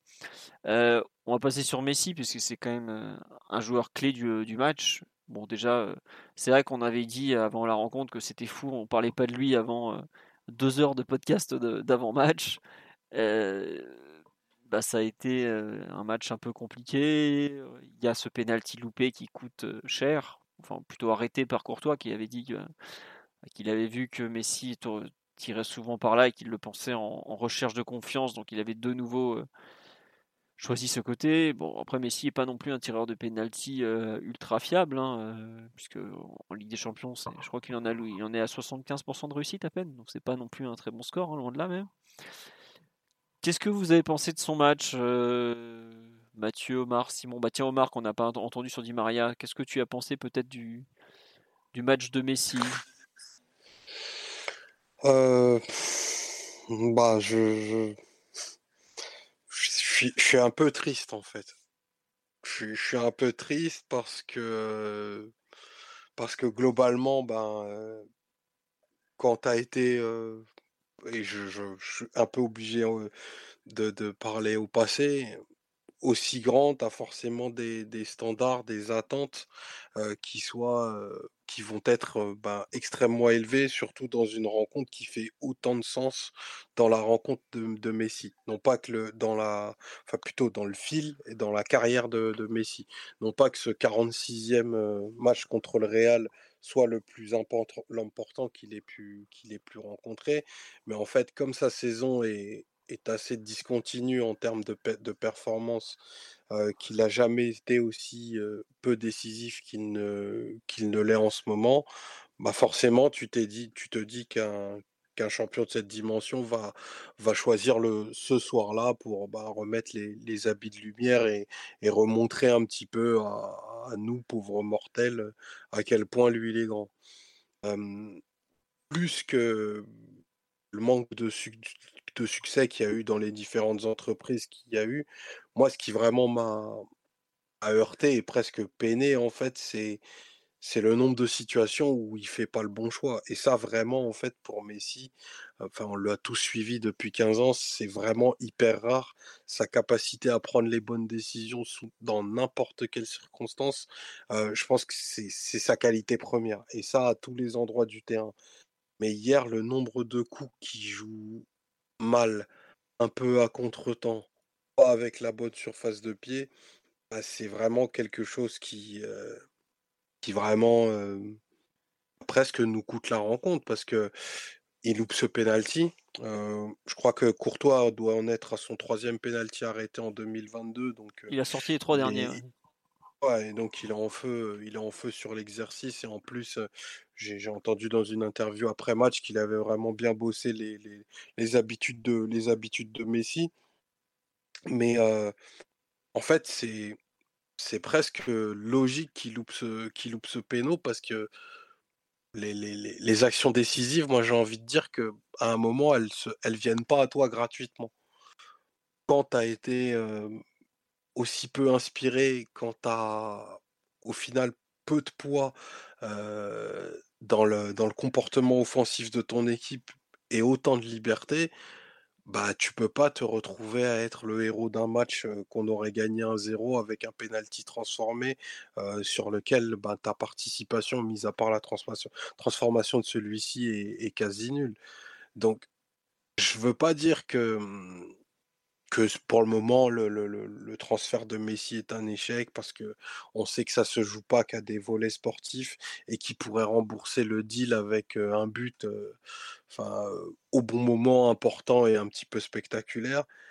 Mais par contre, il y a des attitudes qui sont pas très, je dirais, évocatrices d'un rebond très élevé au cours des, des prochains mois. il y a peut-être un, un espèce de passage de flambeau qui est en train de s'opérer aussi sous nos yeux. Et c'est peut-être ça le plus difficile pour Messi. C'est que là, je pense qu'il va devoir se mettre au service du, collectif comme jamais ça n'a été le cas dans sa, carrière.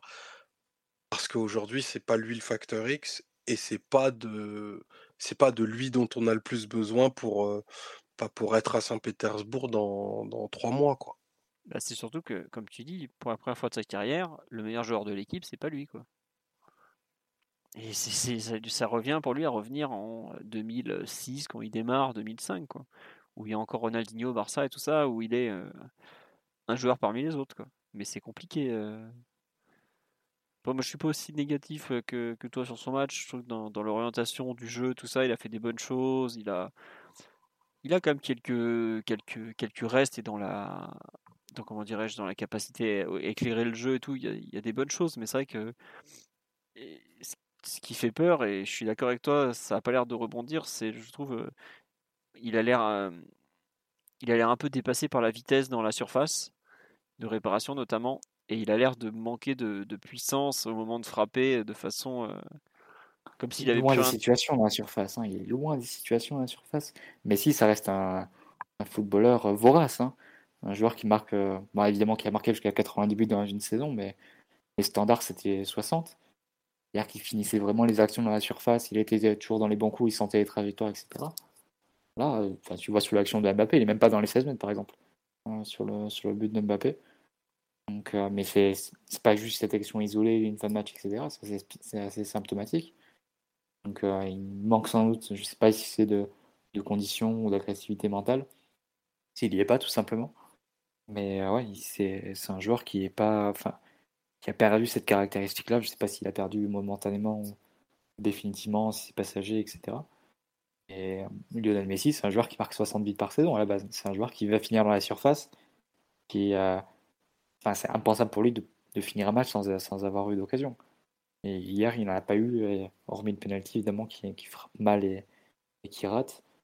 Donc c'est sans doute ça qui est décevant. Après, bon, c'est vrai qu'on peut ressortir de ce match ouverture pour Mbappé en premier mi-temps qui est absolument magnifique. La façon dont il a dose et surtout dans... parce que là, le risque quand tu fais cette ouverture-là plein axe, c'est qu'elle soit un peu mal, euh, un peu trop longue et que le gardien puisse en saisir. Là, il y a une sorte d'effet rétro qui fait que, sûr que pour Mbappé, c'est évident de la reprendre, mais ça le met quand même dans la course et, ça empêche complètement le gardien d'intervenir. Et ça, ça aurait mérité un meilleur sort. Il y a une autre situation où, qui est coupée par Alaba en dixième période où pareil il semble décaler euh, Mbappé c'est coupé un peu au dernier moment par l'adversaire la, par, par Alaba mais au-delà de ça c'est vrai qu'il y a une quantité de, de mauvais choix par perte de lucidité ou de passes mal ajustées, mal réalisées, qui sont choquantes pour un joueur de, cette qualité-là et de la trempe de, Messi qui représente la perfection sur le plan technique. Donc euh, c'est évident qu'il y a quelque chose qui qui va pas avec lui, sont des conséquences aussi de, sur le plan physique, à voir comment il a récupéré de, son Covid. Et je terminerai juste en disant que je ne suis pas tout à fait en désaccord avec la conclusion qu'a eu Omar, en disant que nos options d'aller à Saint-Pétersbourg ne passent pas par Messi. Je pense au contraire que si Messi reste à ce niveau, ça ne pourra pas le faire pour le PSG d'aller loin dans la compétition. Tu as, besoin que Messi augmente son, significativement son, son niveau, parce que tu ne pourras pas te reposer complètement sur Mbappé pour faire euh, toutes les différences du monde. Donc, euh, surtout que si Messi l'accompagne pas sur le plan offensif, alors ce qu'il ne propose pas sur le plan défensif, viendra un poids trop lourd à, compenser et à porter pour l'équipe. Donc, euh, moi, je pense que les options du PSG elles passent forcément par un meilleur Messi. Et s'il n'intervient pas, s'il n'advient pas, tu n'auras pas d'option pour aller très loin dans la compétition et, faire ton épopée jusqu'en Russie. Donc, euh, c'est à la fois ce qui m'inquiète, mais en même temps, c'est il fait dire qu'on n'a pas trop le choix en fait. C'est obligé de miser sur lui et d'espérer que sur les trois prochaines semaines en particulier, il monter en puissance et puisse se retaper sur le plan physique et une, je sais pas, des discussions sur le plan de la confiance, etc. Mais le Messi, à ce niveau actuel, ça passera pas face à des meilleures équipes encore que le Real et peut-être même déjà face au, à un Real meilleur au retour. Ouais, on va voir effectivement le retour si, enfin, si, si Messi a une remontée en puissance et tout, mais après, euh, ça fait trois ans qu'il n'avait pas marqué contre le Real, c'est pas forcément un hasard. bon, à, voir. Bon, va, effectivement, faut, faut voir. tu as raison de reparler du, du, du, Covid parce que ça l'a quand même visiblement bien mis KO et on a vu qu'il y a des, des, joueurs qui ont mis beaucoup, beaucoup, beaucoup de temps à s'en remettre. Hein. Tu, bah, tu vois Dybala, il a fallu combien de temps, Mathieu, pour, pour retrouver du, un bon Dybala? Après, il s'est pris des blessures musculaires, Dybala surtout. Oui, en plus, oui. Mais bon. Il y, a, quand même des joueurs qui en ont souffert, mais lui, visiblement, c'est Dybala, quand il rentre du, du Covid, c'est vrai qu'il a été euh, positif pendant 40 jours. Pas un mois, mais, c'est lui qui a été positif 40 jours, je crois. c'était assez long, donc il s'est pris, une euh, pris une belle version, mais par contre, il est, c'est le joueur décisif pour le, pour le scudetto de la Juve euh, juste après le confinement, tu vois. Donc, il était revenu. Il était revenu quand même. Et après, il a eu des blessures musculaires à l'automne suivant, mais le meilleur exemple, c'est Sandy Moiskin, hein, qu'on connaît. Euh, oui, tu as raison. Oui. Et qui fait une mauvaise saison à la Juve, hein, pour, pour ceux qui ne suivent pas. Donc, euh. Ouais. Euh, on nous dit qu'il n'était pas meilleur avant Covid. Oh si, ce qu'il fait en décembre, c'est pas mal quand même. Le match à Lens, à Lorient, il, il, avait fait des bons matchs contre Bruges. il a deux gros matchs. Trois même si on compte Nantes, même si c'est tout petit peu avant, mais pareil, c'était une, assez grosse partie. il, a, il, a, il, a, montré mieux sous les couleurs du PSG. mais là, il y a des grosses insuffisances quand même. Euh, beaucoup de choses qui vont pas. Euh, et puis au-delà de, des limites, euh, des limites techniques et tout, parce qu'en vrai techniquement, j'ai envie de dire qu'il y, a à boire et à manger quand même. Il y a des certaines actions, certaines transitions où certes il les accompagne pas par la course, mais tu, tu vois, il, il, protège son ballon, il fait un crochet, il trouve la profondeur. Ça, c'est pas des, des, enchaînements qui sont non plus anodins, même si pour lui, bah voilà, on est habitué. par contre, le, ce qui est terrible, c'est le manque de venin, quoi, tout simplement, le manque de danger. Euh, là, tu as l'impression que Messi est obligé de se réinventer sur ce genre de match quasiment à 90% comme, euh, comme un espèce de vrai faux relayeur euh, totalement libre, qui va toucher beaucoup de ballons, pouvoir dicter relativement des choses et tout. Mais une des vraies caractéristiques de Messi, et pas seulement le Messi, le meilleur Messi, mais même le Messi qui déclinait peu à peu au Barça, c'est qu'il était capable de se faire oublier sur de sacrée longue euh, période de, la rencontre, mais que par contre il avait toujours euh, le moment décisif ou les instants un peu magiques, hyper vénéneux, où il te transformait euh, la partie, quoi. quelque chose qui était très très caractéristique de, du Messi des 3-4 dernières années, et qu'il a plus du tout, au-delà du, côté manque de coup de rein, manque de vitesse, incapable de, de beaucoup beaucoup déséquilibrer. Après, on sait que le niveau défensif de la Liga, euh, ça peut être quelque chose euh, qui parfois prête à, débat. En Ligue des Champions, mais si ça fait un moment que c'est un joueur qui fait plus trop la différence, mais même face au PSG l'année dernière, euh, qui est le, enfin, le stade de la compétition, le Barça se fait éliminer, il trouve des moments qui font vraiment, vraiment la différence. des, des, fois où il trouve la profondeur comme personne. Des fois, enfin, la, frappe où il détruit Kaylor Navas Incroyable. en mettant une sacoche sous la barre, alors que maintenant il fait des tirs de, poussin. bon, il avait déjà raté un penalty au Parc des Princes, ça c'est pas à ce stade-là de la compétition, laisser tirer un joueur qui a raté 25% de ses, ses pénaux en carrière, c'est anticompétitif. C'est limite une faute professionnelle. Alors il y a une histoire de statut, tout le monde veut le mettre bien, tout le monde veut le, mettre en confiance, tout ça. En plus, il avait marqué son péno au Coupe de France il y a quelques jours. Euh, mais non, à, ce stade-là de la compétition, on ne peut pas le faire tirer. C'est pas quelque chose de sérieux. Et je pense que tous les gens qui suivent le football un petit peu, au moment où il s'avance devant Thibaut Courtois, tout le monde se dit ça pue un peu quand, même. Je pense que mm. tout le monde s'est dit ça. Donc, euh, ouais, beaucoup, beaucoup de, problèmes sur, sur ce match. Euh, il y a une espèce de petit scandale là autour de, de la façon dont sa prestation est vue en France. Quand même beaucoup de bénévolat sur le fait, euh, ouais, PSG, équipe de merde, Messi, qu'est-ce qu'il fout là avec ses gros, ses gros, ses grosses tanches. Euh, bon, nous qui voyons tous les matchs, on sait que c'est quand même très difficile pour lui, et même si l'équipe notamment été dure, avec le 3, bon, ça peut se comprendre. Parce qu'il manque trop de choses en fait dans sa partie, et même au niveau au niveau du rendement technique, c'est vrai qu'il y, a des pertes de balles euh, où tu te dis que c'est pas scandaleux non plus de pas réussir cet enchaînement-là qui peut être difficile, bien que bon, ça reste sujet à discussion, mais ça coûte beaucoup à l'équipe en termes de transition parce que euh, tu t'en sors bien, mais je pense que tu pourras pas gérer indéfiniment des pertes de balles aussi intempestives. Quoi. Ouais. Dans des zones qui sont assez chaudes en tout cas. Mmh. Ouais, non, non, bah écoute, on, va voir comment, comment Pochettino va, gérer ça. On va voir aussi le retour de Neymar, ce que ça va signifier pour Messi.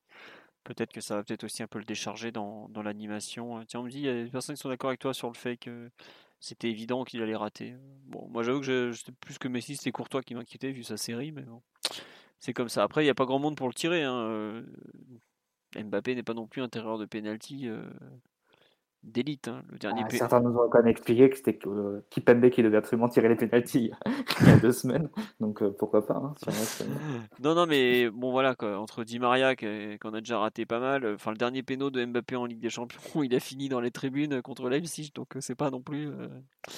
Moi je suis pas surpris que Mbappé donné le pénalty à Messi, hein, il a pris.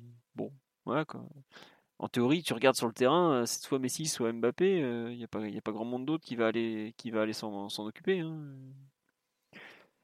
C'est comme ça. Hein. Neymar n'était pas encore rentré. si on s'amuse à rentrer dans ce débat, je pense que des fois Mbappé, vraiment, il se trompe parce que techniquement, il a une frappe un peu, un peu bizarre. Mais si lui, c'est vraiment que dans la tête. Mais s'il a un pied magique, il est capable de te mettre le ballon où il a envie. Il peut te faire euh, littéralement, il peut faire une passe à la lucarne, tu vois. Mm. Mais dans la tête, euh, c'est un exercice qu'il maîtrise vraiment euh, très peu. Euh, c'est étonnant pour un joueur de, son niveau, avec tout ce qu'il a fait, tout ce qu'il est capable de faire. Et son CV, mais clairement, c'est un, exercice qui reste très difficile pour lui. Alors que Mbappé, je pense que ça lui fait un petit peu moins peur. Après, évidemment, il y a ce péno ridicule contre la Suisse où il le tire très très mal. Mais Mbappé, je pense que c'est un petit peu plus des problèmes de pied et moins des problèmes mentaux. Quoi. Mm. C'est comme ça. Mais bon, c'est dommage surtout que Neymar n'était pas sur le terrain parce que lui, pour le coup, est probablement le meilleur tireur de la planète. on a fait le tour de Messi. On va quand même finir avec un, point plus positif la, prestation de, Kylian Mbappé qui, n'en déplaise euh, aux journalistes, joueurs, euh, dirigeants madrilènes, porte le maillot du PSG. Hein, il y a des fois, on peut se, poser la question. Hein. je trouve que la campagne, euh, il est la communication de Madrid autour de, du match et de Mbappé est absolument scandaleuse. Mais bon, ça c'est autre chose. Je sais pas, enfin, c'est un club immense et ils sont à, quatre pattes devant lui, c'est incroyable. Ah, il est traité depuis, euh, depuis qu'il a signé au PSG comme s'il était en prêt au PSG en fait. Non, mais, dignité moins 30 000, j'ai jamais vu ça. Euh, les mecs, ils ont gagné 13 Ligues des Champions et 14, je, compte même plus et ils sont devant lui. Euh, je, trouve ça j'aime pas enfin, la relation, enfin, même par rapport au PSG, je trouve ça scandaleux. Nous, on leur a déjà dit une fois ou deux de d'arrêter, mais ça n'arrête pas. rien à foutre hein, de ce que Oui, oui, bien sûr, mais bon, c'est moi franchement, je trouve c'est c'est irrespectueux. Euh. Enfin, le jeu, même pour le joueur, je sais pas, il y a un côté ridicule, quoi. C'est, ils sont le Real Madrid et ils sont là à genoux devant lui. Euh. Enfin, vous vous rendez compte le maillot que vous portez, euh, ce que vous avez gagné dans votre trophée, dans votre carrière, les accomplissements que vous avez? Non, non. Tu te rends compte de ce que c'est Kylian Mbappé? Mmh. On, peut, prendre le cheminement inverse. Hein. Et moi, ça me faisait. C'est, bien entendu, je, préfère le prendre à la rigolade.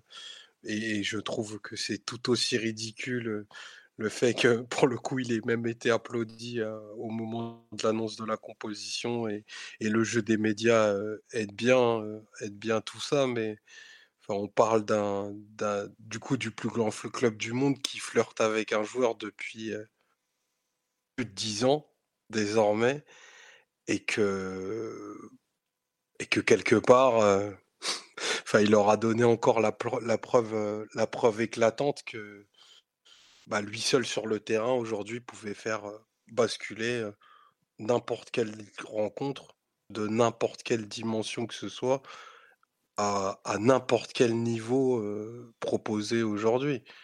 Et aujourd'hui Enfin, je pense que personne plus que, Mbappé n'incarne ce que doit être un grand champion en, 2022.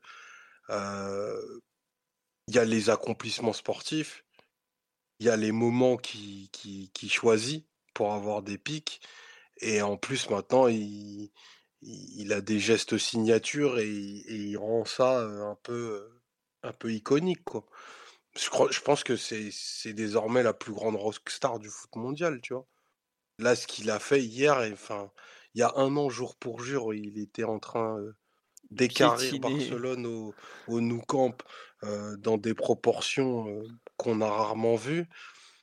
Hier, il a encore fait basculer une, une grande rencontre sur un geste qui restera dans l'histoire de la, de la compétition. Enfin, on est, on est témoin et contemporain d'un truc absolument légendaire, quoi. À chaque, à chaque niveau de difficulté qui, qui, est, des, qui est présenté, parce que potentiellement, je pense que mentalement, c'est l'une des rencontres les plus difficiles de sa carrière qu'il ait eu à préparer. Ça glisse de façon absolue sur lui. dès sa première prise de balle, tu sens que il y a, toute la voracité, pour reprendre le terme qu'a employé Mathieu tout à l'heure. Tu, sens vraiment le, joueur qui a envie de, tuer la rencontre et de la marquer de son empreinte dans, tout ce qu'il fait. il joue sur un, sur un tempo et une implication mentale qui est absolument mais, remarquable. Et bon, j'ai eu je pense, tous les superlatifs possibles pour Mbappé depuis qu'on en parle et depuis qu'il est, est au PSG. Mais moi, je suis absolument scié de ce que je vois. Et, et j'ai de moins en moins, en fait, d'exemples d'avoir vu ça depuis que je regarde du football. Quoi. Vraiment, c'est un, un, un champion comme, comme rarement on en a vu. Alors, on est à l'ère fast-food et effectivement, on, a une somme de matchs sous les yeux qui sont, qui, est d'ailleurs probablement beaucoup trop importante. Mais Mbappé, il a absolument aucun, aucun, aucun équivalent. On peut parler d'Aland autant qu'on veut. Aland, il n'est pas encore dans des. Enfin, il n'est pas au foot où on lui demande de gagner tous les samedis, quoi très clairement. Hein. Dortmund, pardon Philo, peut perdre six matchs de suite. Oh bah, tout le monde, tout le monde s'en fout. et, et Haaland, il a le droit de passer à côté des matchs et faire 20 matchs par saison. Bah, tu sais, Mbappé, il s'est interdit tout ça depuis des années et il repousse les limites semaine après semaine. Non, c'est définitivement le, le, le, le, plus grand et, et tout, toute discussion est, aussi indigne que, les, que, ce qu'a pu faire Madrid au, le, hier au Parc des Princes. Et bien entendu, on, salue une nouvelle fois le district 93, qui est la plaque tournante du football mondial désormais. Non mais ouais, t'as raison. Il y a des gens qui me parlent de Haaland, mais oui, Haaland, euh, je, crois qu'il a dû jouer un, un, match en 2022. Il a des problèmes de santé et personne ne s'en rend Enfin, s'en rend vraiment compte, quoi. Et puis, il joue dans une équipe qui est dégueulasse en plus, donc euh, il s'est fait sortir au premier tour de la Ligue des Champions. Euh... je sais même pas s'il a fait 10 matchs éliminatoires dans sa carrière. Bah non, il en a fait 4. Et, et je, je, je, j'adore le joueur, je, je, bien sûr. je lui bien sûr, il aura un très très grand futur, mais enfin, les échelles de comparaison sont pas tout à fait les mêmes. Enfin, les temps de passage de, de Mbappé, ils sont celles d'un d'un joueur qui est parti pour être l'un des plus grands de pas de l'histoire de France, mais de l'histoire du foot. Et on peut ne pas aimer hein, le personnage, euh, ce qu'il dégage et tout, mais c'est pas notre camarade en fait. Vraiment, euh, il faut se rendre compte qu'il a mis la barre où il à un niveau où dans son club, bah, Messi et Neymar sont presque des faire-valoir en fait.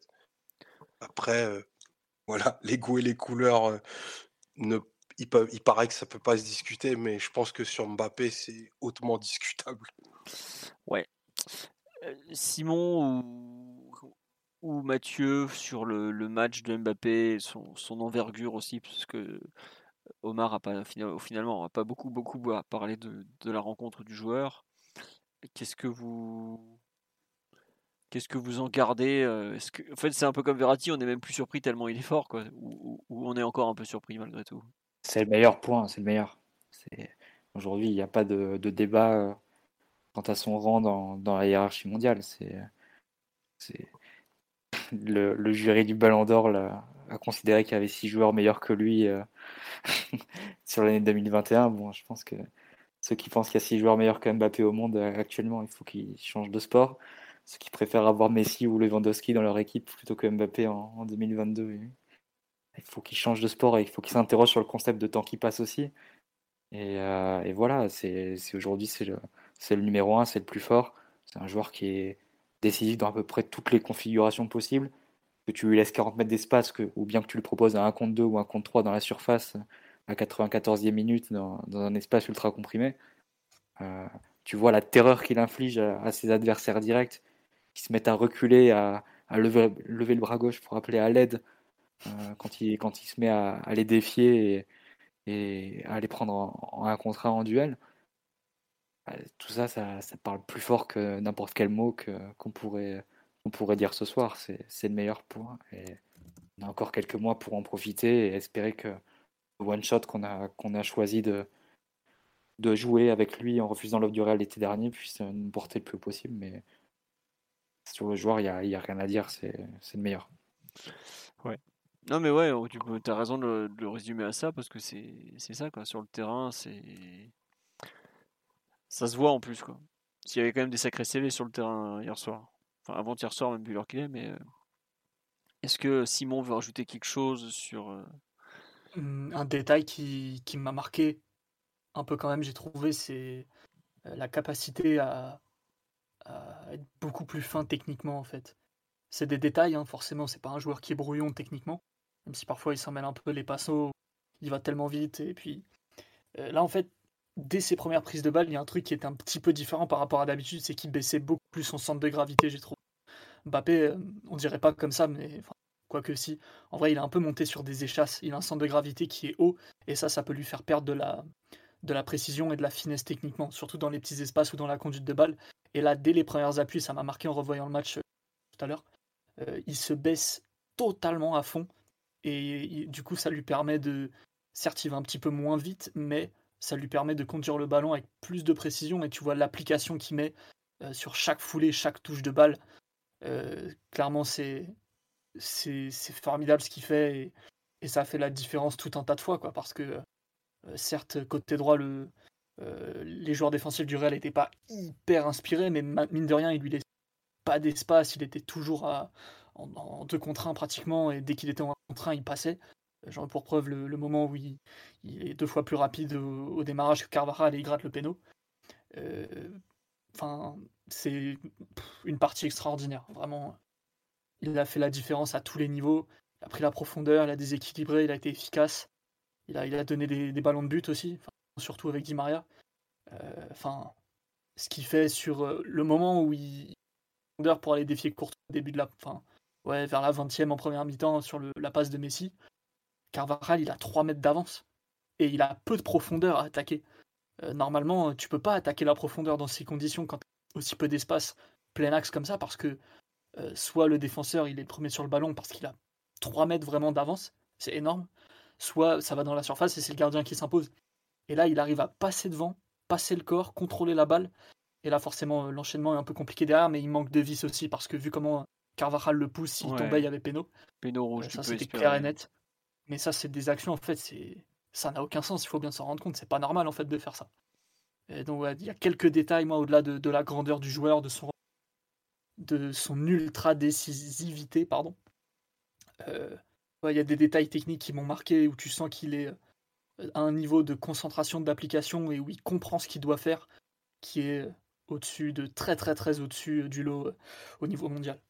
Il a progressé hein, sur le plan technique, je pense que on souligne peut-être pas assez ah, cette le, saison. mais... le smoking, hein. déjà contre le Barça l'année dernière, il avait fait des différences techniques qu'on l'avait pas vu faire depuis un petit moment. À mais même le jeu, tu vois, genre la première action du, du match, bah, le contrôle orienté qu'il fait, euh, je sais L'action du but aussi, hein, il est décisif de au jeu. Au départ de l'action, je crois. Bah, sur, sur l'action de. Mais la toute première, l'action de la contre-attaque, c'est lui qui fait la mhm. différence sur un contrôle orienté. Je sais plus si c'est Mendes qui fait la première passe. Ah oui, quand on est sous pression. Ouais, ouais sous pression, bah, c'est lui qui permet du coup au PSG de sortir et ensuite d'écarter sur le, sur le côté. C'est typiquement le genre d'action un peu à Neymar, hein, qui est, assez. C'est un contrôle qui est très très difficile parce qu'il reçoit le ballon à 50 cm du sol en fait. Et il, arrive quand même de jeu à orienter son contrôle et à mm. enchaîner. Il a progressé, il a progressé de jeu, puis après la différence qu'il fait sur le but, c'est du niveau de les amateurs de ski parleraient de, de godille, en fait. C'est vraiment de la virtuosité, se, faufiler comme ça entre deux adversaires. Euh, en plus, tu as un troisième qui arrive, c'est Volverde, qui, qui, est pourtant un joueur qui est rapide hein, sur les premiers appuis et, et véloce. Il n'arrive pas à le prendre non plus et il n'arrive pas à temps pour, pour faire la couverture. Et ensuite, il a la lucidité pour la placer où il faut sous, sous Courtois. C'est du. C'est un but qui te transporte, honnêtement. Hein. Pour la qualité du but, c'est pour le moment où il, est, il, est, il intervient euh, ça, te plaît vraiment dans la catégorie des très très très grands. Et maintenant, j'espère qu'il n'y aura pas de, contre-coup au Bernabeu parce que ça sera un match forcément chargé émotionnellement et ce sera difficile à, gérer tout ce qui va se passer autour de lui d'ici trois semaines. Donc, tu n'es pas à l'abri qu'il te pondent euh, vraiment une bouse dans trois semaines. Ça, ça peut arriver malheureusement parce que les, les, conditions seront difficiles pour lui à gérer. Par contre, si dans trois semaines au Bernabeu, il te, il te refait un match où il, il survole un peu ce plan technique, bah, là tu te dis qu'est-ce qui peut lui.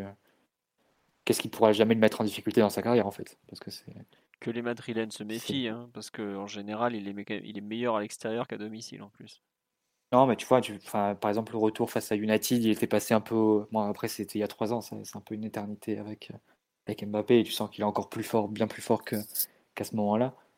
Et il y aura une telle pression et telles attentes autour de lui que malgré tout tu te dis que ça peut être un match, un, match compliqué à aborder et, voilà, où il va être très attendu, où le public va le regarder, va les pieds, tout le monde va parler de lui. Bon, c'est quand même des conditions. Il faut, faut, pouvoir vivre avec. Hein. Et si, par contre il passe euh, ce test-là dans, trois semaines, là, il n'y aura plus vraiment de, de limite de doute ou de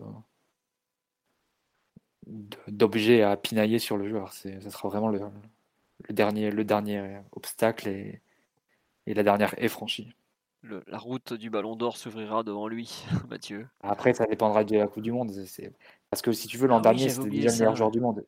C'était déjà le meilleur joueur du monde hein, sur, la, première partie de saison l'an dernier. Je ne pense pas qu'on puisse dire euh, qu'il y avait six joueurs meilleurs que Mbappé. C'est le problème, c'est que le, ce qui fait face à le penalty face à la Suisse et le mauvais parcours de, de, l'équipe de France, ben forcément, ça ça le fait descendre dans la, dans, le classement final, mais c'est assez injuste par rapport à ce qu'il avait fait euh, individuellement lui, jusqu'à sa petite blessure face à avant, avant City. Ah, là aussi, tu peux pénaliser parce que si tu. Ouais, c'est ça. Parce que bon, si tu affrontes City avec un Mbappé vraiment à, fond, en plus, vu que vu la domination qu'on a sur le match aller en première mi-temps, tu as forcément un petit regret à ce niveau-là. parce que Et lui aussi avec lui, parce que si on se qualifie, euh, peut-être que euh, là aussi, sur le plan des récompenses individuelles, ça aurait été, ça aurait été bon pour, pour lui. Mais donc voilà, enfin, le niveau, ça fait, ça fait depuis un an maintenant qu'il y est, qu'il est à ce stade de, de la hiérarchie mondiale. Et, voilà, on sait plus que jamais l'atout numéro un et, le, facteur X de, ce club. Mm. Kylian reste, comme dit, comme dit le, Parisien ce soir. oui, Kylian reste, comme dit la une du journal de, de ce jeudi. Bon, je pense qu'on a fait le tour sur ce PSG Real Madrid qui quand même aura vu une nouvelle victoire parisienne sur, sur un grand d'Europe. Faut quand même, faut quand même le signaler, c'est pas rien. Euh, on, dit après le but, le parc a scandé son nom. J'espère qu'il l'a entendu. Oh, je pense qu'il était à peu près au courant que tout le monde était en train de scander son nom. Hein, et peut-être pas que le parc. Le parc s'est complètement cassé la voix euh, sur, en criant avec Michel Montana sur le, but de Mbappé hier. Il faut le savoir. D'ailleurs, euh, Michel Montana aurait pu, pu, faire durer le plaisir encore plus de fois. Il fallait faire retentir au moins sept fois le nom de, de Kylian avant de, ah, si on était à Naples, ça aurait été ça. Ah bah, j'attendais, j'attendais Décibel, notre ami Décibel au micro. Non, c'est clair que c'était un moment, euh, un moment rare. Clairement, euh, c'était bien. Vraiment privilégié d'avoir vu ça. Quoi. Bah écoute, tant mieux. Euh, prochain podcast pour revenir à des sujets beaucoup plus terre à terre. J'avoue que je, je vais pas vous mentir, après les deux derniers jours, je suis épuisé, j'ai pas le courage de faire le dernier sous-thème du podcast. Donc euh, déjà 2h37, vous aurez de quoi écouter dans la voiture pour vos, trajets de demain. On a euh, un sous-thème en plus? de quoi? Il y a encore des thèmes là Ah bah ouais hein. On allait faire la prévue, on allait faire la prévue du match retour. Hein. ouais, c'était presque ça en plus. Oh, non, non, à la limite, le sous-thème là, c'était de parler du Nantes d'Antoine Comboiré qui est en Nantes mais le, le Bernabeu, c'est dans trois mois, hein, calmez-vous. Euh, une équipe à zoo. J'avais mis que garder de ce match pour le retour, mais on a déjà parlé de, tout ça. Et puis tout à l'heure, j'ai dit que vu tout ce qui va se passer en trois semaines, c'était pas raisonnable. Donc, par contre, je... me permettrai un petit mot de. Euh, un dernier sous-thème personnel. J'aimerais saluer euh, le courage, le professionnalisme et, et le nez creux de coach Mauricio Pochettino qui, euh, une fois de plus, euh, malgré euh, tout ce qui se dit, dans son dos, à son visage, a été capable de, faire l'odoron, de travailler dans cette équipe dans, des sphères inconnues actuellement au niveau, au niveau du football mondial. Donc, merci pour ce moment, Maurice. les vrais ne t'oublieront pas. notre équipe n'a battu Barça, vous en Real et Bayern dans un an. oui, tu as raison, Mathieu. Que, oui, il a, il a un certain, certain palmarès. Mais bon, c'est comme Et zéro défaite face au Real, je pense qu'il y a deux victoires et un nul. C'est ouais, en bilan face au Real. Hmm. Après, avec Tottenham et en Ligue des Champions, je parle, parce qu'avec l'Espagnol, je pense qu'il a dû se prendre quelques. je, suis, suis pas certain que l'Espagnol Barcelone. Euh, bon, après, il n'y est pas resté très longtemps. Hein. Il a pu aller gratter un match nul. Euh. Il n'était pas invaincu avec l'Espagnol Barcelone contre le Barça? Il n'y avait pas une histoire comme ça? Un truc il a fait un match nul face au Barça, face Ça, il y a un match important. Ouais. Bon, on va écouter. Si vous savez sur le live, vous, répondrez dans les commentaires. Nous, on va s'arrêter là. 2h40 de podcast pour débriefer un match de 90 minutes, on va considérer que c'est suffisant. On avait déjà fait 2 heures sur la preview, donc on a eu quand même 4h30 sur un match qui en a duré 3 fois moins. On, est, on estime qu'on a été assez complet. On espère que ça vous a plu, que c'était ce que vous espériez de, ce débrief tardif. On s'excuse pour l'horaire, mais avec les Magic des Champions en semaine, ça, ça finit toujours comme ça.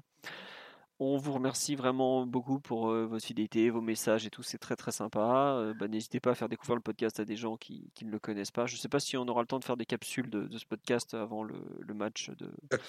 Oui? Activez la cloche. Abonnez-vous.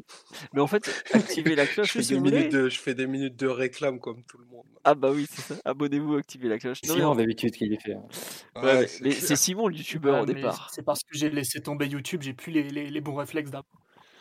Simon, t'avais quand même 100 000 abonnés sur YouTube à peu près, non C'est ça? 160, 140 000, monsieur. Allez, donc, s'il savait que tu faisais ça, chez toi en slip euh, avant d'aller à la laverie. Bref. c'est pas comme ça que bon, c'est pas ça, c'est pas un exemple pour la jeunesse. Mais bon, là on divague, on est déjà pratiquement dans l'après-podcast. clairement, clairement ça rendait pas la daronne fière, hein, pas se mentir. Exceptionnelle conclusion de podcast. Pause bleu à fond si vous voulez. En tout cas, merci à tous d'être là régulièrement. On se retrouve lundi soir pour débriefer un beaucoup moins excitant Nantes PSG. Peut-être qu'on reparlera de, PSG Real, on sait jamais. On a des Ça va être un super match Nantes PSG. Franchement, on peut se faire dérouiller. Hein. Sur... Restons sur nos gardes. Euh, Ludovic Blast, c'est pas tous les jours qu'on croise des joueurs de cet acabit. Si Moses Simon est en forme, on est mort. C'est pas ces pipas de la Liga qui font la sieste à 16h, je peux vous le dire. Bref, à lundi prochain. Encore merci pour votre fidélité et à très bientôt. Bonne nuit tout le monde. À, lundi. Ciao. Ciao. Bonne nuit à tous, bisous. Bisous et merci Paris pour ce grand match. Cool fact a crocodile can't stick out its tongue. Also, you can get health insurance for a month or just under a year in some states. United Healthcare short term insurance plans, underwritten by Golden Rule Insurance Company, offer flexible, budget friendly coverage for you. Learn more at uh1.com.